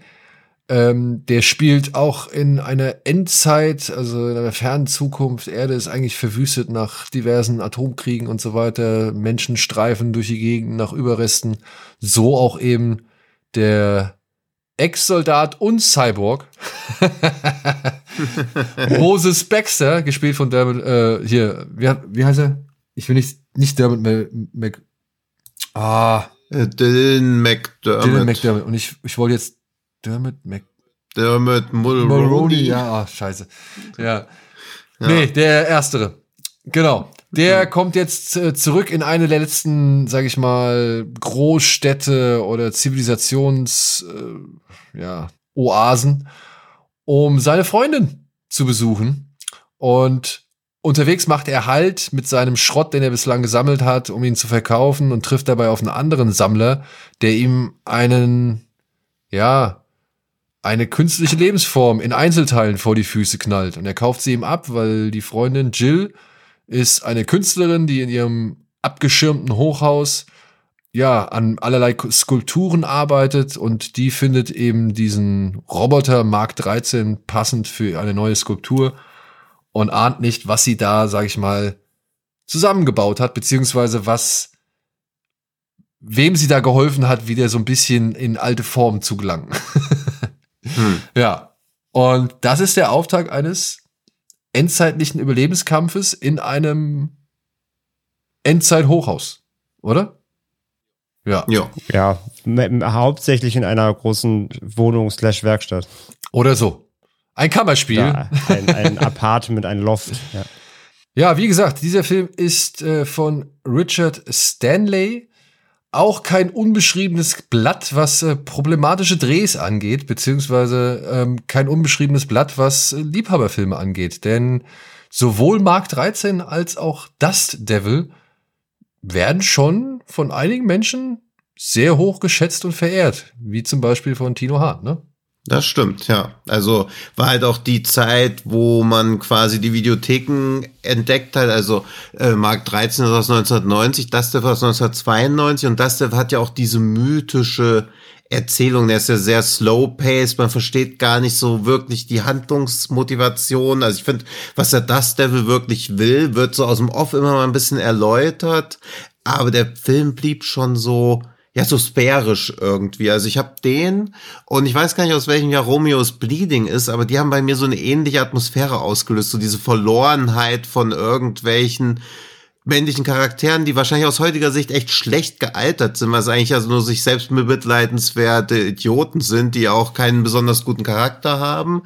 Aber das hat für mich damals schon ganz gut funktioniert. Dieser Dust Devil, dadurch, dass er ja so ein mythisches Wesen ist, das hatte schon eine krasse Wirkung, diese Musik dazu halt noch. Also ich finde, mit Hardware und das Devil hat Stanley schon sehr gut geschafft, so reine Atmosphäre-Monster irgendwie aus dem Boden zu stampfen. Gerade bei Hardware, wo ja auch das Finale des Films einfach mal zur Hälfte anfängt und man denkt so, okay, der ist ja gar nicht wie ein normaler Film strukturiert, sondern wird erstmal Atmosphäre aufgebaut und dann geht's direkt ins Finale über. Allerdings muss man sagen, ne, ist schon lustig. Es sind so gewisse Parallelen zu Mr. Norrington, ne? Der dritte Film hat auch ihn gebrochen. Ja. Aber im Gegensatz zu Norrington kam er dann nochmal mit Color Out of Space zurück. Ob ja. das jetzt. Beziehungsweise hat der dritte Film, also er wird ja nicht als Regisseur genannt, sondern schon Frankenheimer ist dann. Also sein dritter Film ist eigentlich erst Color Out of Space, so, so bitter das halt ja, aber, ist. Und er hat ihn auch gebrochen. Aber, aber dass, dass ja. die Lost Souls Dokumentation ist ja trotzdem, ja, die ist ja trotzdem vorhanden und äh, die ganze ja. Geschichte zu DNA, die Insel des Dr. Moreau, ist ja nun mal echt äh, schon publik geworden. Also das ist ja schon einfach mhm. so ein, so ein so ein netter Mythos, den man sich ja gerne erzählt oder beziehungsweise war das ja schon eine kleine Sensationsgeschichte, was da passiert ist, so. Ja. Mit allen Faktoren, ne? Und da kann man jetzt vielleicht Stanley eine Teilschuld geben, wenn man sich diese Dokumentation Lost Souls mal anschaut äh, wird man mitbekommen, dass er auch nicht ganz unschuldig an dem, sag ich mal, Dreh ist. Aber dem wurde ja auch so viel reingefuscht und so viel reingefuhrwerkt. Und dann mm. hast du mhm. noch einen Typ wie Val Kilmer da.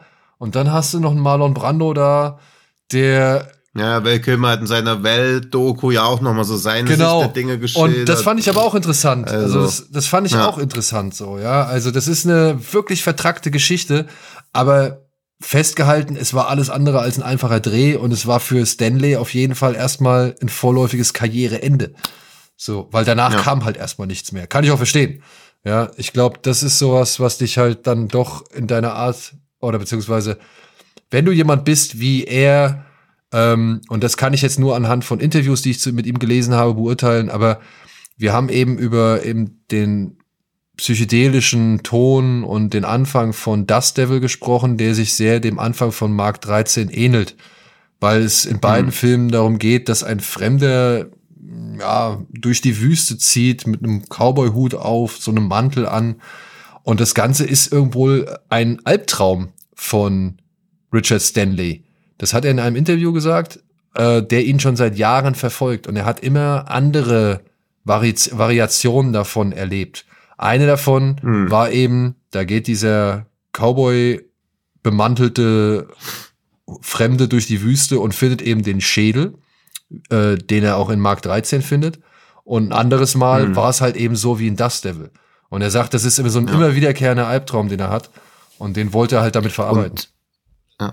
Und das ist natürlich jetzt auch unzulässige Mutmaßung, aber er kommt ja aus Südafrika und hat auch in einem Interview zu Mark 13 mal gesagt, dass er da auch diese passive Akzeptanz von solchen faschistischen Regimen beziehungsweise Apartheid-Regimen auch nochmal irgendwie kritisieren möchte, weil er kurz zuvor auch erst aus diesem südamerikanischen Apartheidsregime nach London gekommen ist. Also das scheint schon so ein Wiederkehr oder in seinen ersten zwei Filmen so ein wiederkehrendes Thema zu sein. Ja, vor allem, wenn man dann halt erfährt, was Mark 13 eigentlich ist, ne? Hm. Also das fand ich auch. Das, also ja. die Idee dahinter fand ich echt cool.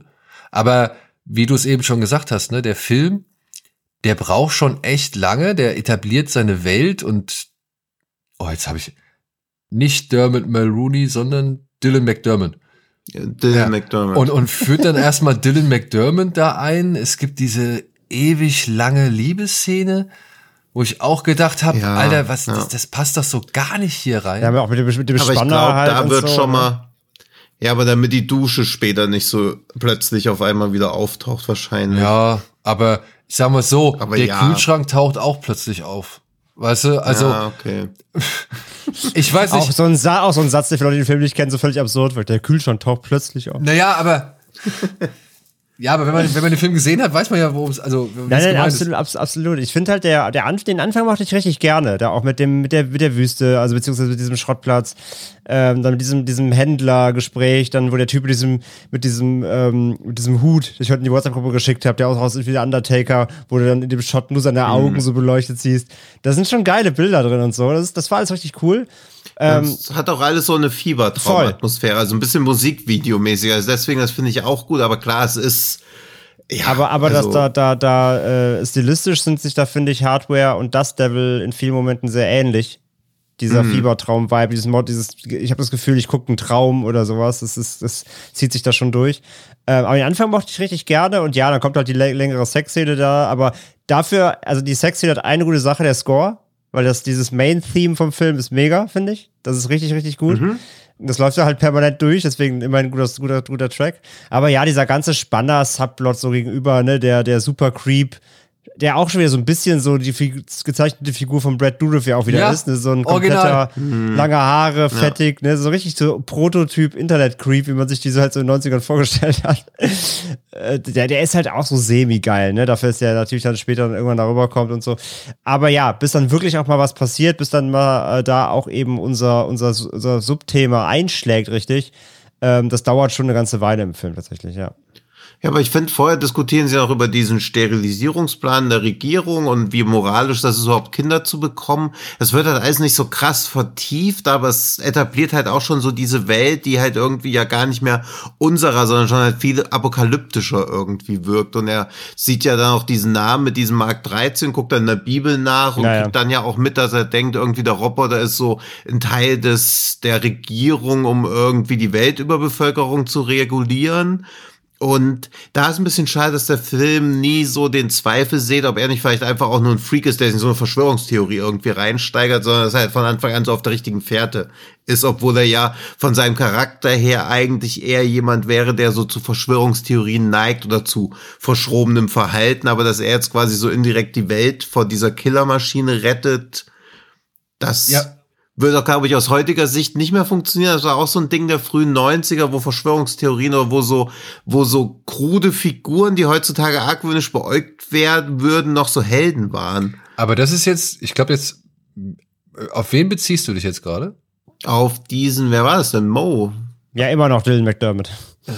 Ja, ja Aber genau. Mo ist ja nicht derjenige, Ja. der diese Verschwörungstheorie. Ähm, Nee, das ist der andere, das ist sein Kumpel. Das ist der Dicke, der der ähm, der bei Willow den Burgle Cut spielt. Nee, Mo entdeckt das. Mo checkt das in der Bibel ab und sieht dann, dass unter Mark 13 dann irgendwie steht, kein Fleisch soll verschoren Ja, ja, Ja, werden. aber- öffnet der Film ja auch. Aber der der andere, der der der Schrotthändler, zu dem er am Anfang kommt, der Mhm. der füttert ihn ja mit diesen Informationen, dass das Ding der Regierung gehört, beziehungsweise von der Regierung. Ach stimmt, der sagt ihm, dass der Mark 13 heißt und er guckt Genau, nur in der Bibel genau. nach. Ja, stimmt. Ja. Ja. Ähm, ja, das habe ich aber auch, das fand ich überraschend, dass man den da, diesen äh, Darsteller dann, dass ich den da mal wieder sehe, weil ich habe den außer in Willow, habe ich den glaube ich nirgendwo sonst gesehen. Und den jetzt da anzutreffen, fand ich auch irgendwie spannend. Und Und äh, uns am Anfang steigen sie ins Taxi und das wird gefahren von Lemmy von Motorhead. Das Genau. Und dann macht er halt, äh, macht er Ja, so, macht er halt so, ich muss mal gute Mucke anmachen, läuft halt Ace of Spades. ja, aber immer, warum immer wieder Ace of Spades, ey? Die haben doch echt noch ein paar andere Songs. Ja. Zu dem Zeitpunkt. Damit jeder Trottel checkt. Ja. Ähm, aber, und das ist das, was du gesagt hast, das wird man heutzutage wahrscheinlich nicht mehr machen. Ich fand es so erstaunlich, weil dann spielt erstmal Dylan McDermott, spielt erstmal überhaupt keine Rolle mehr. Der sagt dann irgendwann, ja, ich muss hier gerade noch mal los, muss da irgendwas, ich weiß gar nicht, wo der hingeht.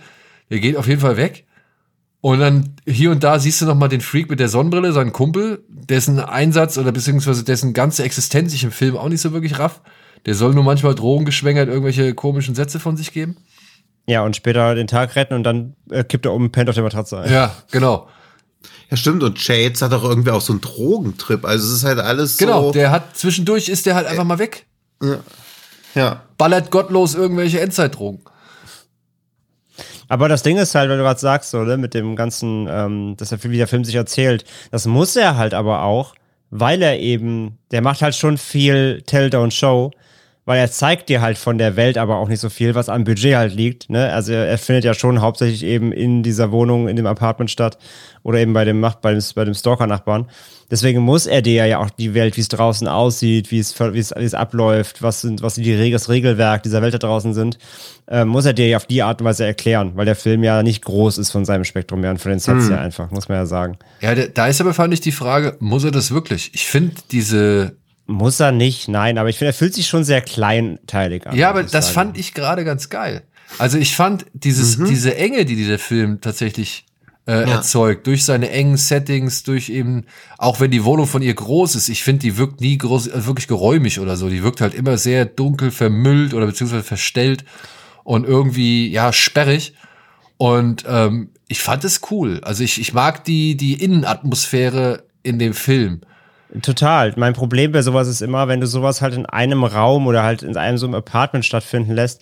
äh, Ich hatte immer so Probleme mit der Glaubwürdigkeit einfach. Ich meine, wir reden hier vom Killerroboter, ne? Aber wenn in meiner Wohnung ein Killerroboter rumläuft, dann bleibe ich da nicht drin und verstecke mich hinter dem Kühlschrank, sondern also das ist halt immer so ein bisschen. Ja, ey, also Da- dass die, dass die Story gerade dann auch, wenn, wenn die Story sich von ihr erledigt hat und wieder Dylan McDermott auf den Plan tritt. Ja, erledigt hat im Sinne von, ich fliege zu den zu der asiatischen Familie ins, durchs Fenster. Ja, aber weißt du, das fand ich so, ich fand es überraschend, dass erst sie wirklich die, die ganze Zeit eigentlich Ja, ja, auf jeden Fall, ja. die, die, die meiste Action bestreiten darf und halt wirklich auch eben als tougher Charakter irgendwie ähm, äh, plötzlich rüberkommt, mit dem man gar nicht gerechnet hat.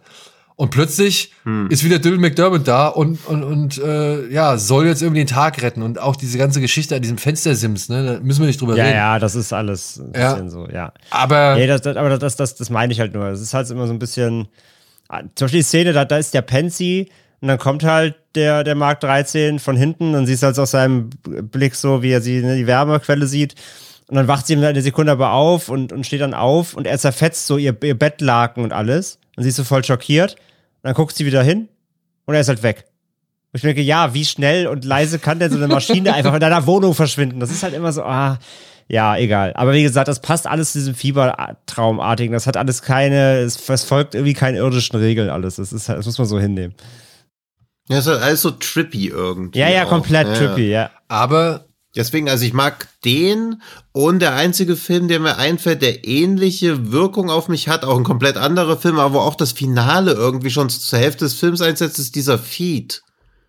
Ah ja, okay, ja. Dieser, dieser Feeder-Film vom, ja, das habe ich vergessen, wie er heißt, vom Regisseur vom Rasenmähermann. äh, wo er der, der, der, der Frau die ganze Zeit diesen Schlauch mit dem Fett, okay, Ja. ja. Den finde ich halt auch mega gut und der hat halt auch so eine trippy Grundstimmung. Brad und da beginnt Leonard, das, genau. Genau, und da beginnt das Finale auch so nach ungefähr einer Dreiviertelstunde bis so 60 Minuten. Man denkt so, okay, das kann jetzt nicht noch eine halbe Stunde so ein Rumgerenne sein, aber es ist eine halbe Stunde so ein Rumgerenne. Und halt auch wirklich genauso wie bei Mark 13 ja auch, also so bis aufs Blut. Also das ist ja dann wirklich auch wie so, wie so ein Wrestling-Kampf schon fast, wo dann irgendwie beide am Boden liegen und wer kommt als erstes ans Seil und kann sich wieder hochziehen, so im übertragenen Sinne. Also das gefällt mir echt gut. Weil es wirklich so was Existenzielles irgendwie hat. Ja, habe ich, äh, habe ich echt, habe ich, ich habe den, glaube ich, habe ich den mal gesehen. Ich habe hab den angefangen, aber nicht beendet. Irgendwann mal. Ich musste, noch, ich musste den mal gucken. ist der Film jedenfalls, wo meine Wertung, die Durchschnittswertung auf Letterboxd am weitesten Ja, ja, voneinander auseinander defi definitiv, ja. geht. ja. Aber, aber Feed mega auch, Du, gerade wegen du dieser, viereinhalb, Durchschnitt 2,3. ja, wegen dieser, also diesem merkwürdigen Pacing und, und Mark 13 hat das halt auch. Der, der Mark 13 hat ein Rating von 2,3? Nee, nee, Feed. Nein, Mark 13 Feed. ist, glaube ich, schon. Hardware Nur das drei- waren so die 3,2. einzigen Filme, die mir eingefallen sind, wo, wo ich den Aufbau oder wo so diese Her also wo es auch schon so eine Dreiaktstruktur gibt, aber wo halt nicht jeder Akt eine gleiche Länge aufweist, sondern wo einfach der dritte Akt dann eine Dreiviertelstunde geht. Und der zweite Akt fünf Minuten. Das gefällt mir gut. Also mehr Filme könnten nach der Hälfte schon ins Finale übergehen. Und das Finale dauert halt natürlich auch entsprechend lange. Halt. Ja. Ja. So, entsprechend lange dauert jetzt auch schon unser Talk hier. Deswegen zum Schluss Ja. würde ich einmal kurz fragen oder würde ich einmal kurz ähm, die, die spannende Frage in den Raum werfen. Wer von diesen beiden Killermaschinen, Death Machine oder Mark 13, hat mehr Charisma? Ja, ich leider auch Mark 13, schon allein, weil er einen Namen hat. Na, hallo, Und der, hat das Maschine aber eben auch gelernt hat, den Namen, oder nicht? Der hat sogar zwei. Irgendwie dieses Frontline Moral Destroyer und das War Beast. Warbeast. ja. hallo, Aber, Warbeast. aber, Jetzt schon aber, gesagt. aber Frontline Moral Destroyer finde ich halt auch geil, weil wenn ich mir so wirklich im Krieg vorstelle, du bist so feindlicher Soldat, und dann kommt, steht dieses Ding vor dir, denkst du dir halt auch so, ja, okay, meine Moral ist wirklich gut zerstört jetzt. Ich gehe nach Hause, ja. ja. Ähm, ja, es ist schwierig ja. halt, wie wir schon gesagt haben. So, äh, das Warbeast ist halt echt fast so ein Amokläufer. Ja. Und Mark 13, naja, auch irgendwo, aber der, der, der kommt ja dann, also wir erfahren ja zumindest diesen, diesen Hintergrund-Purpose und irgendwie kriegt er dann Ja. auch so eine trippy Drogenbedeutung dadurch, so eine, so eine fast esoterische Bedeutung. Mhm. Aber es hilft natürlich bei Mark 13 auch, dass sie ihn vorher mit der US-Flagge anma- anmalen, was ihm auch nochmal einen schönen politischen Subtext gibt. Und, und äh, Stanley hat auch in einem Interview gesagt, dass, dass Mark 13 hat auch nur Befehlen gehorcht, aber dass das schon wie so eine spirituelle Sinnsuche auch sein kann. Ja, das passt ja zu ihm. und ja, und wenn ich halt jetzt mir beide vorstelle, also Death Machine sieht halt für mich im Kopf aus wie so eine unaufgeräumte Besteckschublade mit lauter scharfen Ja, Messern. aber es ist halt, es ist halt so. Es ist wirklich so. Das sieht aus, äh, als ob man irgendwie in, in, in, in einen Schrottplatz fällt und das, was Ja. wieder rauskommt, bleibt halt hängen. Oder das ist jetzt der Roboter. Das ist Ja, wirklich so. als ob ich so einen Stock mit U einschmiere und einmal durch die Besteckschublade gehe und fertig ist die Death Machine. Mark 13 hat schon so Augen, ja, und diese, wie André schon gesagt hat, die US-Flagge auf dem Helm. Ja, aber Mark Ja, 13, stimmt, er, hat wenigstens richtig das Gesicht. Das stimmt. Mark 13 hat halt eben nur diesen, diesen Helm oder diesen Kopf. Das ist natürlich sein Ja. Vorteil. Aber ansonsten ist der ja eigentlich relativ undefiniert. Und wenn du den halt, ich fand diese, sag ich mal, Entstehungsszene, so wie bei Hellraiser, ja, die fand ich ganz cool. Aber danach muss ich sagen, weiß ich nicht. Es ist eher so ein bisschen undefinierbarer Klumpen Ja, aber Metall. So. Aber vielleicht hilft's ihm halt auch, dass er eher Jagd auf Menschen macht, der ihm zumindest nicht komplett am Arsch vorbeigehen, weil die Death Machine. Ja, gebe ich dir recht, aber es geht ja, jetzt nicht darum, äh, wer die Ja. Opfer sind, sondern wer mehr Charisma hat. Und ich bin eigentlich auch bei Mark 13, weil ich dieses, dieses Teil, was er unter, den, unter der Nase hat, diese, diese zwei Fühler, diese Spritzen oder keine Ahnung, diese, und die, was so aussieht wie so ein Trafo mit zwei Spritzen dran irgendwie. Ähm, Das finde ich schon auch ganz geil. Auf der anderen Seite muss ich sagen, was mir halt an der Death Machine so cool gefällt, die hat keine Augen. Ja, stimmt. Aber findest du Sachen ohne Augen dann charismatischer? Manchmal schon. Also bei Alien siehst du auch nie richtig Augen, oder? Also beim Xenomorph. Ja. Ja, okay. Gut. Ja, und ich meine, Augen, wir haben einen Xenomorph ja, mit stimmt, Augen diese gesehen. Spritzendinger. Hm. Wir haben einen Xenomorph aber, mit Augen deswegen, aber, gesehen. des, aber deswegen ist der Predator ja auch charismatischer als ein Alien. Ah. Ah, das stimmt leider wohl. Ah.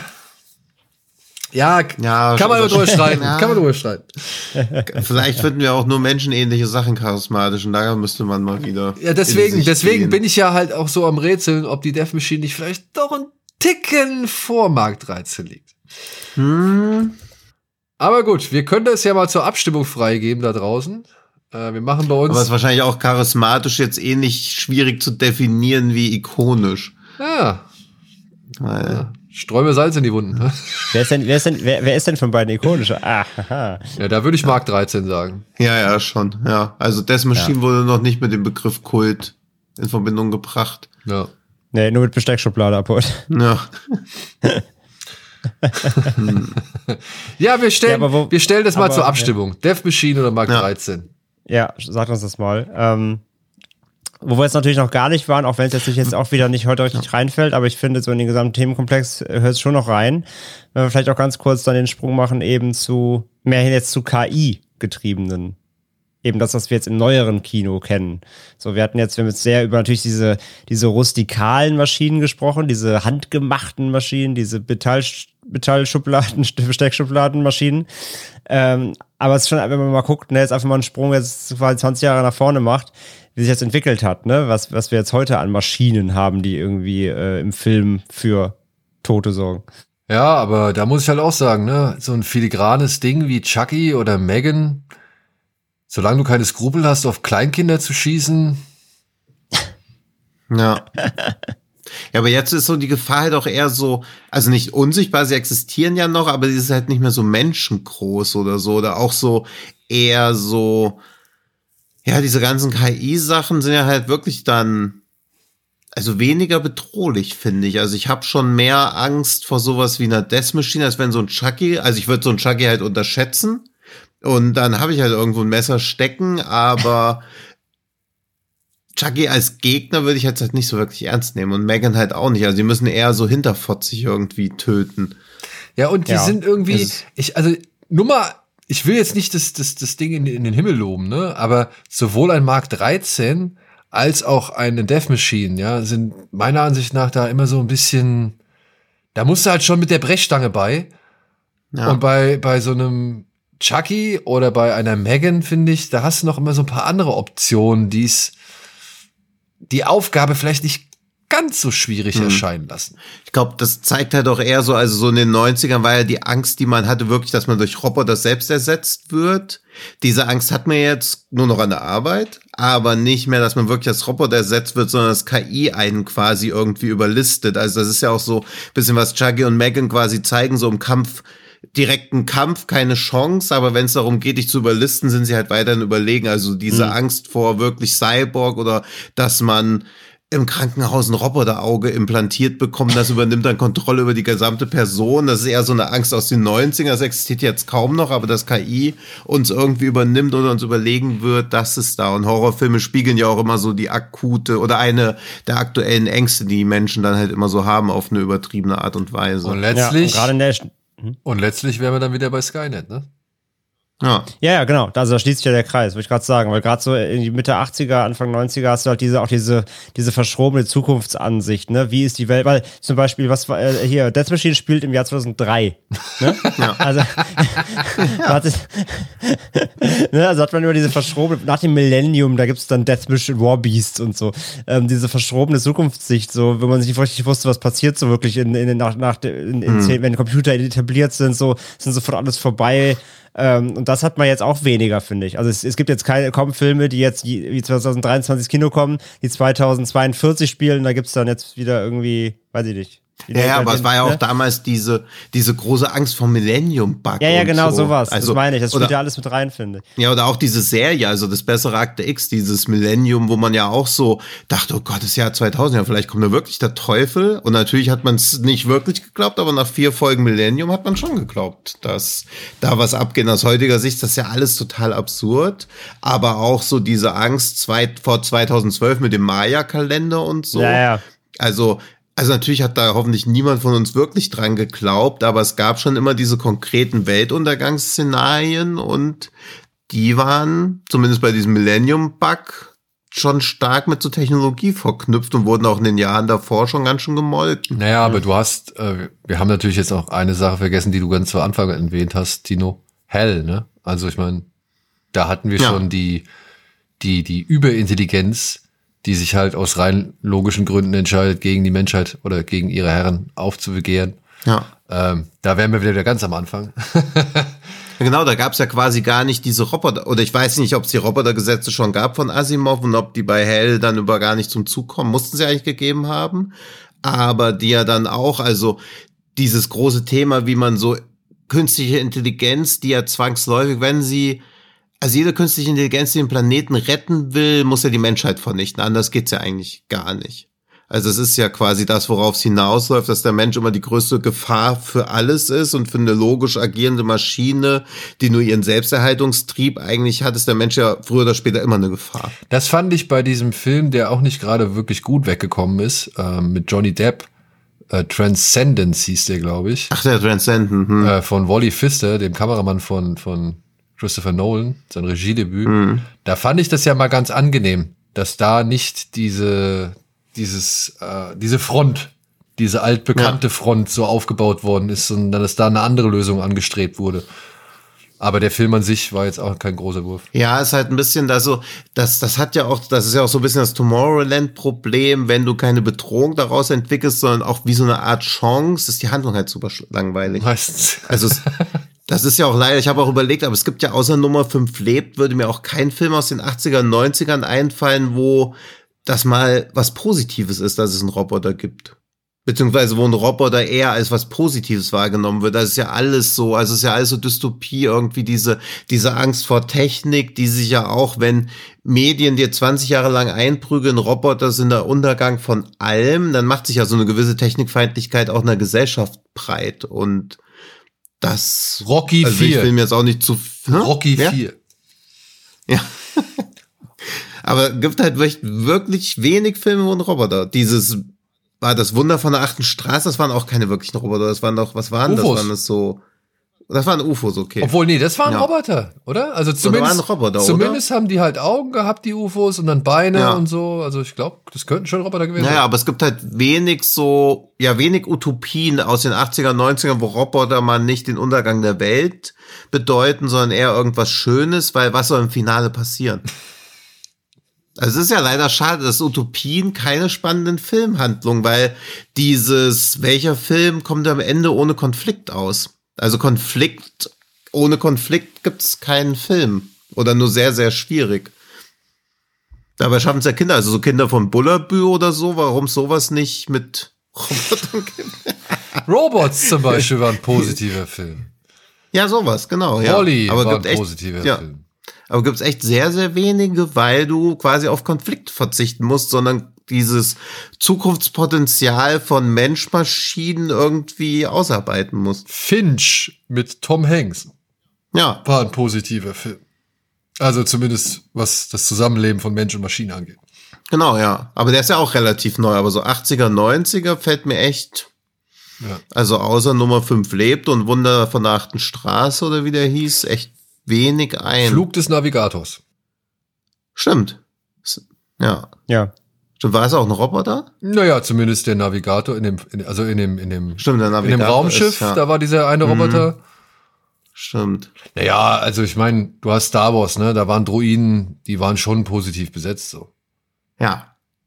Ja, schon, das war ja auch, wo so, wo das Zusammenleben schon komplett normalisiert eigentlich war. Ja. Und die auch wie Menschen behandelt wurden. Also Es war ja auch so, dass man nicht, also gut, manchmal wurden R2D2 und C3PO schon in die Ecke gestellt oder also sie wurden nicht, sie waren schon ein bisschen wie Menschen zweiter Klasse. Auch das ist irgendwie kritisch zu betrachten, aber sie waren zumindest als normal in der Gesellschaft wahrgenommen. Ich wette, wenn wir fertig sind mit dem Podcast, fallen uns so viele andere Titel noch Klar, ein, wo wir, natürlich. wo wir dann sagt, ah, verdammt, warum haben wir das nicht noch gesagt? Und Ja, Ti- Tino hat noch nicht mal seine Wes Craven Knowledge rausgehauen. Nee, deswegen aber, weil ihr auch so Replikanten seid, die nur eine Podcast-Lebenszeit von zwei Stunden haben, bevor ihr einfach sterbt, wird das auch eng. Aber auf jeden Fall äh, Deadly Friend von Wes Craven angucken, schon allein, weil er die besten Einsatz von einem Basketball in der Filmgeschichte hat. Und erst eine ganz süße, putzige Teenager-Love-Story war. Dann wurde der Film aber natürlich Wes Craven-Publikum gezeigt, die gesagt haben, ist ja gar kein Wes Craven-Film, da fehlt ja das Gore. Dann wurden sechs große Gore-Pieces in den Film noch nachträglich reingeschrieben. Dann wurde der Film zur Freigabe, dann hieß es, oh, das ist ja viel zu brutal, das geht aber nicht. Dann wurde er 13 Mal eingereicht, damit er nicht mehr so ein X-Rating hat. Ja, und dann ist einer der, also ich glaube, es ist schon der bizarrste Film, neben Schocker, den Wes Craven abgeliefert hat. Und Schocker ist ja eher in sich begründet, aber Deadly Friend ist schon so ein Paradebeispiel von einem Film, wo, wo man deutlich spürt, dass da ganz viele Leute mitgeredet haben, die bei Filmen nicht mitreden sollen. Und der Drehbuchautor, der auch ähm, Jacob Setter geschrieben hat, hat gemeint, das Ende ist richtiger Müll, aber es kommt halt auch vom Chef von Universal Pictures, und dem sagt man nicht, dass es Müll ist. Aber sag doch mal kurz allen, die den Film nicht kennen, worum es da geht. Warum der heute trotzdem hier reinpasst. Der passt Vielleicht. rein. Also vielleicht, na, es geht um einen, ja, es ist ein totes Mädchen, was einen Roboterchip im Kopf hat. Mehr oder Okay, weniger. okay, ich hole hol mal kurz weiter aus. Oder mal ein bisschen weiter aus. Eine Teenagerin wird von ihrem Vater totgeschlagen. Sorry, es ist der, der Chef von Warner Bros. gewesen, nicht dass jetzt Universal, Ah, ja, okay. alle den Warner Bros. Podcast böse. hören, Warner Bros. was. Der Chef von Ähm, Universal ist ein super Typ. Es um eine Teenagerin, die, die häusliche Gewalt erfährt, also eigentlich sogar ein sehr ernstes Thema. Und tatsächlich wird die von ihrem Dad totgeprügelt. Und der Nachbarsjunge, der sich in sie verliebt hat, der aber ein komplettes super äh, Genie ist auf sämtlichen wi- wissenschaftlichen und äh, äh, technischen Basen mit 16 oder so, natürlich, ähm, äh, äh, wächst wieder zum Leben mit einem Chip, den ihr ihr in den Kopf implantiert und dann kann sie Rache üben. Aber das wäre doch eigentlich ein Frankenstein-Ding, oder? Das ist eher so ein Frankenstein. Eher so ein Frankenstein-Ding, Also te ja. technologisches Frankenstein- Frankenstein-Ding, ja. Ja, und, und Wes Cravens, weil die Familien in Wes Craven-Filmen ja immer schon eine besondere Rolle spielen und ja alle auch irgendwie Dreck am Stecken haben, auch bei Nightmare on Elm Street, wo ja die Eltern quasi Freddy verbrennen und ja auch dieses kollektive Geheimnis haben, sollen auch hier die Erwachsenen, die eigentlich Bösen sein. Also auch, dass die Protagonistin quasi vom eigenen Vater totgeschlagen wird. Aber durch die zusätzlichen Horrorelemente wird sie dann auf einmal zum Monster, was mit der Tonalität des Films halt auch komplett clasht, weil sie ja nicht alles neu gedreht haben, sondern einfach diese Gore-Szenen reingemacht haben. Gleichzeitig denkt man, oh, irgendwie erwischt es aber jetzt auch nicht unbedingt immer die falschen. Also ist leider kein guter Film, aber er fühlt sich auch ganz merkwürdig dadurch an. Also In welcher Fassung? und habt ihr diese Basketball-Szene mal gesehen? ich weiß es nicht. Okay, gut. Die können wir jetzt mal heimlich angucken und ihr macht Geräusche. Warte, ich suche sie raus, ihr könnt noch kurz drüber reden. Redet kurz über den Film, den ihr nicht gesehen habt, zwei Sekunden lang. Shopping Mall, oder was? Ja, oder, oder Chopping Mall, das können wir natürlich auch Ja, noch. Shopping Mall können wir auch äh, noch mal kurz hier ins Rennen schmeißen. Ja, da auf jeden Fall. Es geht um einen Supermarkt mit irgendwelchen Robotern, die dir die Köpfe abschreddern. So, fertig. Ja, gibt Teenager, die in der geschlossenen Mall rumrennen. Da gibt's halt so Security-Roboter, die äh, überraschend deftige Bewaffnungen haben und die dann da durch das Kaufhaus jagen. Ja, weil ist, ist es nicht irgendwie, das sind nicht eigentlich, sind es nicht eigentlich Roboter, die eigentlich fürs Militär gedacht waren oder so? Ja. Ja. Und wurden dann fälschlicherweise als äh, Securities eingesetzt und die greifen dann zu drastischeren Mitteln, als sie sollten. Und wer es noch ein bisschen trashiger braucht, äh, oder beziehungsweise wer es auch ein bisschen trashiger gerne mag, dem sei nochmal Willy's Wonderland ans Herz gelegt. Nicolas Cage Ja. muss in, also wir haben es hier bei Genre geschehen schon besprochen, Nicolas Cage muss eine, sag ich mal, Arcade-Halle reinigen für ein bisschen Wurzelbier und die, was denn? Ja, ja, ja, aber wenn man das so hört, ist es halt noch. Wir, wir können das auch noch ganz, ganz, ganz Dummer. wir können das Also- auch ganz nonchalant machen, nämlich wer das ausführlich hören will, hört unsere allererste Folge. Stimmt. Also nicht null, Ja. sondern eins, und da haben wir ihn besprochen. Da haben wir besprochen, den allerersten. Ja, Krass. ja, Ja. guck mal. Aber Mensch. da sind hübsche Killermaschinen. Die sind, die drehen Das durch. stimmt. Die setzen sich über ihre Programmierung, nämlich eigentlich Kinder bespaßen, hinweg und versuchen, ja, Nicolas Cage an, ans Leder zu gehen, aber haben halt die Rechnung mit dem falschen Stiefeltreter gemacht. Ja. Stimmt. So, und zum Abschluss geht ihr jetzt nochmal in WhatsApp und Ah, klickt bin Zeit schon gleich bereit. drauf. Gut. Schröger auch schon bereit. Ab, ab Sekunde 30. Vorher hast du so ein Okay, bisschen rumgeplänkel. So, Äh, oh, das, das, sagt, wenn es losgehen kann. nee, dieses Video hat eine Altersbeschränkung. Ah, 2023 in der erfahren, dass Schröger kein Google-Account keinen hat. Google-Account. Ich habe einen Google-Account. Ich weiß nicht, warum das jetzt hier irgendwie sich sperrt. Dann bist du nicht bei YouTube eingeloggt. Auch das bin ich. Wenn ich jetzt hier auf YouTube gehe, bin ich eingeloggt. Dann, dann hast du keine Altersverifikation Ja. abgegeben. Dann bist du vielleicht mit dem Account von einem deiner Kinder Ja, und wie eingeloggt. gebe ich eine Altersverifikation ab? äh, Das das sprengt weiß ich Rahmen nicht, dieses hat man Podcasts. Bitte? vor. Das sprengt den Rahmen dieses Podcasts. Keine Ah. Ahnung. Danke, danke, Leute. danke. Wa- Warte, ich kann auch Bildschirm teilen, bestimmt. Nee, kann man hier nicht, oder? Nee. Tja. Aber ich guck's mir jetzt trotzdem an. Dann guckst du, du, dann musst du halt auch Geräusche machen, obwohl Schröger bestimmt auch lustige Geräusche gemacht hat. Ab Sekunde Okay. 30, sagst du? ja, ah, guck mal, er hat. Ach, das ist doch, das tut ist jetzt doch hier so. Frau Ramsey, oder wie sie heißt, ne? Aus Goonies. Be- Bestimmt.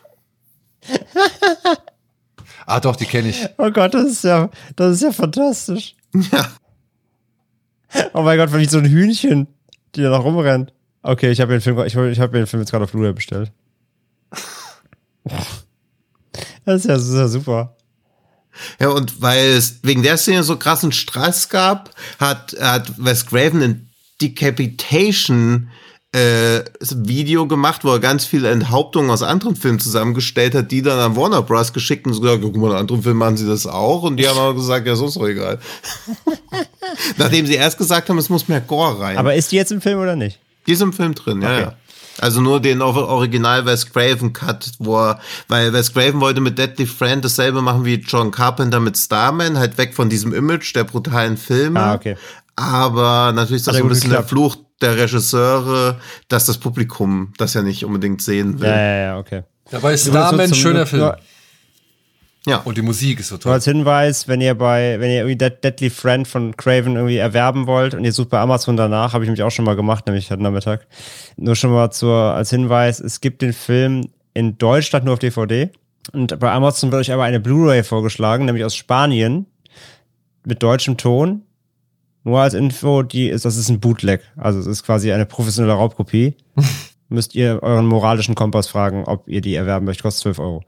Aber ist sie auch Hat aber auch keinen ungeschnitten? DVD, hat aber, ist ungeschnitten, hat aber auch keinen DVD, hat aber auch keine Blu-ray-Qualität. Da ist halt einfach irgendein DVD-Rip drauf gepresst, so. Lohnt sich also wahrscheinlich eher nicht. Ja. So, das war nur der Verbraucherhinweis. Okay. Gut, aber wo wir schon bei Amazon sind, würde ich doch direkt schon beim Schrecken vom Amazon weitermachen, oder? Glitschig, giftig, euphorisch. Der Schrecken vom Amazon. Ja, why not? Hat jemand was? Sonst hab ich was. Ich hab was. Du hast Ach, was. du hast auch Na, was. ich Ui, ich glaube, na ich habe beim letzten Mal gewonnen, oder? Äh, Ja. Ja. Ja? Hast du. Okay. Dann würde ich heute mal eine 5-Sterne-Rezension vorlegen, äh, vorlesen. Oh je. Und bin gespannt, ob ihr drauf kommt. Ich muss dazu sagen, ich finde den Film selbst auch nicht allzu katastrophal, wie er gerne mal gemacht wird. Aber fünf Sterne halte ich vielleicht dann doch für ein bisschen übertrieben. Und ich hoffe, ihr habt den beide gesehen. Ich bin mir eigentlich ziemlich sicher, dass ihr auf jeden Fall, und so viel Tipp gebe ich noch, das Original kennt. Gut. Überschrift dieser 5-Sterne-Rezension lautet: Das Imperium bekommt den Arsch versohlt. äh, solange ein Mann eine Maschinerie von geldgeilen, korrupten Bastarden aufhalten kann, ist die Zukunft nicht verloren. Leider nur ein Film. Aber gut und detailliert aufgearbeitet, wenn man bedenkt, dass das Ganze in circa 110 Minuten durchgearbeitet werden musste. Es gibt bestimmt über 30 Verbesserungsvorschläge, aber im Großen und Ganzen ein gelungener Reboot. Es hat mit dem Thema heute zu tun und wir haben auch den Titel des Originals schon genannt. Hm. Hm. Ich wusste gar nicht, dass es von Screamers ein Reboot gab. Ja, Geld, geile Säcke. 110 Minuten. Welche Maschine bringt denn Geld, Ah. geile Säcke um? Okay. Ich finde ihn auch nur im Vergleich mit dem Original nicht gelungen, aber ansonsten geht's klar. Oder? Muss, Wenn, also, vielleicht ist es auch total peinlich jetzt. Also, aber Daniel hat mir ja schon zugestimmt, jetzt muss nur noch der Film stimmen.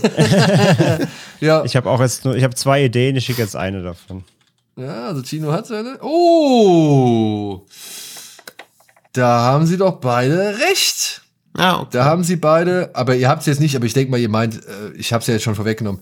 Äh, ich habe, Also den neuen halt. genau, ich habe, Ich meine auch das Reboot. ja, war ja klar, wenn ich schon Reboot sage. Beide haben nämlich Robocop gesagt. Und da gehe ich mit von José Padilla oder so heißt er, ne? Ja, Mit Joel Kinnaman. Und ja, gegen das Original, keine Frage. stinkt der ab, Stinkt aber der ab. ich fand den jetzt auch keine Katastrophe. Aber wenn man sich Ja. den mal so für sich anschaut und mal abgesehen von dem Iron Man 2 Look, sage ich jetzt mal so, fand ich den also, der, ja, der sieht leider sehr künstlich aus, also so richtig shiny künstlich. Ja, ja, ist halt, Es, der hat halt nichts von diesem grittigen Look des Originals, so gar nichts halt, ja. aber und ist halt schon fast sympathisch, wie wenig der versucht, was Besonderes zu sein. Ja. Also leider auf so eine langweilige Art und Weise, aber es ist ja echt, also, Und Allglatt fast. aber hat trotzdem zwischendurch immer noch ein paar ganz gute Bilder. Ich fand diese Sequenz, wenn er da aus dieser Halle rauskommt, also aus seiner aus seinem Fertigungswerk und dann da in dieser Halle drin steht und dann noch über diese Felder rennt und dann an diesen ganzen Komparsen da vorbei. Ich fand es cool so und ja. auch so, Ich habe den auch kaum noch im Kopf tatsächlich, das, ehrlicherweise. Ich habe den beim Release einmal gesehen, dann nie Ich wieder. auch, ja. Auch ganz wenig. Also ich kann mich nur so diffuse an ein paar Sachen erinnern, aber es war okay. Also, Konnte man einmal also man, weggucken. man ist jedenfalls reingegangen, um so ein richtiges Trainwreck zu gucken. Genau, und das war's Und halt war dann enttäuscht, dass es halt einfach nur Mittelmaß war. ja, so genau. ja, genau. So kann man es Ja. ungefähr Ja. ausdrücken. Ich war nämlich, also ich habe überlegt, dass mein zweiter Tipp wäre halt äh, Dread gewesen. Ich dachte, du wolltest auf Dread, Dread, Dread. ja, Dread. stimmt. Ich habe überlegt, ob es was noch, aber bei- Thread. ja. Ja. Nee. Nee, das wäre ja keine, das wäre ja keine wirkliche Maschine gewesen. Nee, nee, eben. Deswegen war ich. Oder sie hätte nicht aber das haben wir auch, aber ich, das habe ich ja auch einmal genannt heute, deswegen dachte ich schon, Ja, du ja. wolltest hier die Finte legen. Nein, aber das hätte nicht zu unserem Maschinenthema gepasst. Ja, dann haben wir natürlich ein Problem. Robocop ist übrigens in der Liste enthalten, Filme, die Drohnen featuren. Und vielleicht ist einfach Robocop auch nur eine Drohne mit Beinen. Eine Drohne mit Gesicht. Ja. ist wie Wurst mit Gesicht, nur tödlicher. Ja, dann äh, darf, dürft ihr euch betteln, wer beim nächsten Mal äh, wieder dran ist. Ja, das klamüsern wir Okay. aus. Ja. Und ansonsten vielleicht für euch da draußen nochmal der Hinweis, wir feiern demnächst unsere hundertste Folge am 17.04., um genau zu sein. Und wollen dafür wieder mal ein paar Fragen von euch beantworten. Und es wäre wundervoll, wenn ihr uns ein paar Fragen per Mail an info at genre-geschehen.de schicken würdet. Bis spätestens 10.04. Ich glaube, wenn wir am 10.04. noch Fragen kriegen, sollten wir die noch mit aufnehmen, oder? Ja, ja, also wir nehmen die Folge halt am 11. auf. Deswegen brauchen wir halt vorher die Fragen. Ja. Genau. So, und ansonsten würden wir uns freuen, wenn ihr natürlich beim nächsten Mal wieder dabei seid. Wenn ihr uns aber auch darüber hinaus abonniert, wo es nur geht, zum Beispiel bei diversen sozialen Medien oder eben auch bei dem Podcast, äh, der Podcast-Plattform eures Vertrauens. Und wenn ihr uns da auch noch eine Bewertung geben würdet, das wäre auch sehr, sehr fein. Da würden wir uns sehr Ja. drüber freuen. Und auch nochmal der Hinweis, dass man jetzt auch bei Spotify ähm, Folgen kommentieren kann. Oh, Da steht jetzt drunter, immer wenn ihr eine Folge anklickt, wie hat euch die Folge, wie hat dir die Folge gefallen, dann kann man dann Antworten drunter, drunter posten. Das ist ein neues Feature in der, in der App. Äh, ich weiß nicht, ob es im, im, in einem Web, im Webplayer geht, ich glaube nicht, weil da kann man auch nicht, heute hat jemand gefragt im Discord, nämlich auch, er wollte uns bei, in der Web, in der, in der Desktop-Applikation von Spotify bewerten. Das geht nämlich, glaube ich, auch nicht. Das geht nur in der App. Oder im Webbrowser, glaube ich, aber nicht in der Desktop-App. Das ist alles wieder mal nicht, nicht einheitlich. Aber auf jeden Fall in der App, in der Mobile-App kann man jetzt auch Folgen kommentieren. Wenn ihr da einfach mal Bock drauf habt, macht's auch gerne. Ist auch alles gut für unseren Algorithmus. Also, wenn ihr einfach reinschreibt, mega, da reicht schon. 10 von 10 gerne wieder. ja. Gut. Habt ihr noch was hinzuzufügen? Nope. Nee, ich schalte mich jetzt ab. Gut. Ich auch. Dann ihr da draußen auch abschalten, ne? Getreu Peter Lustig. ja. Und ansonsten bis hoffentlich nächstes Mal. Tschüss. Tschüss. Tschüss.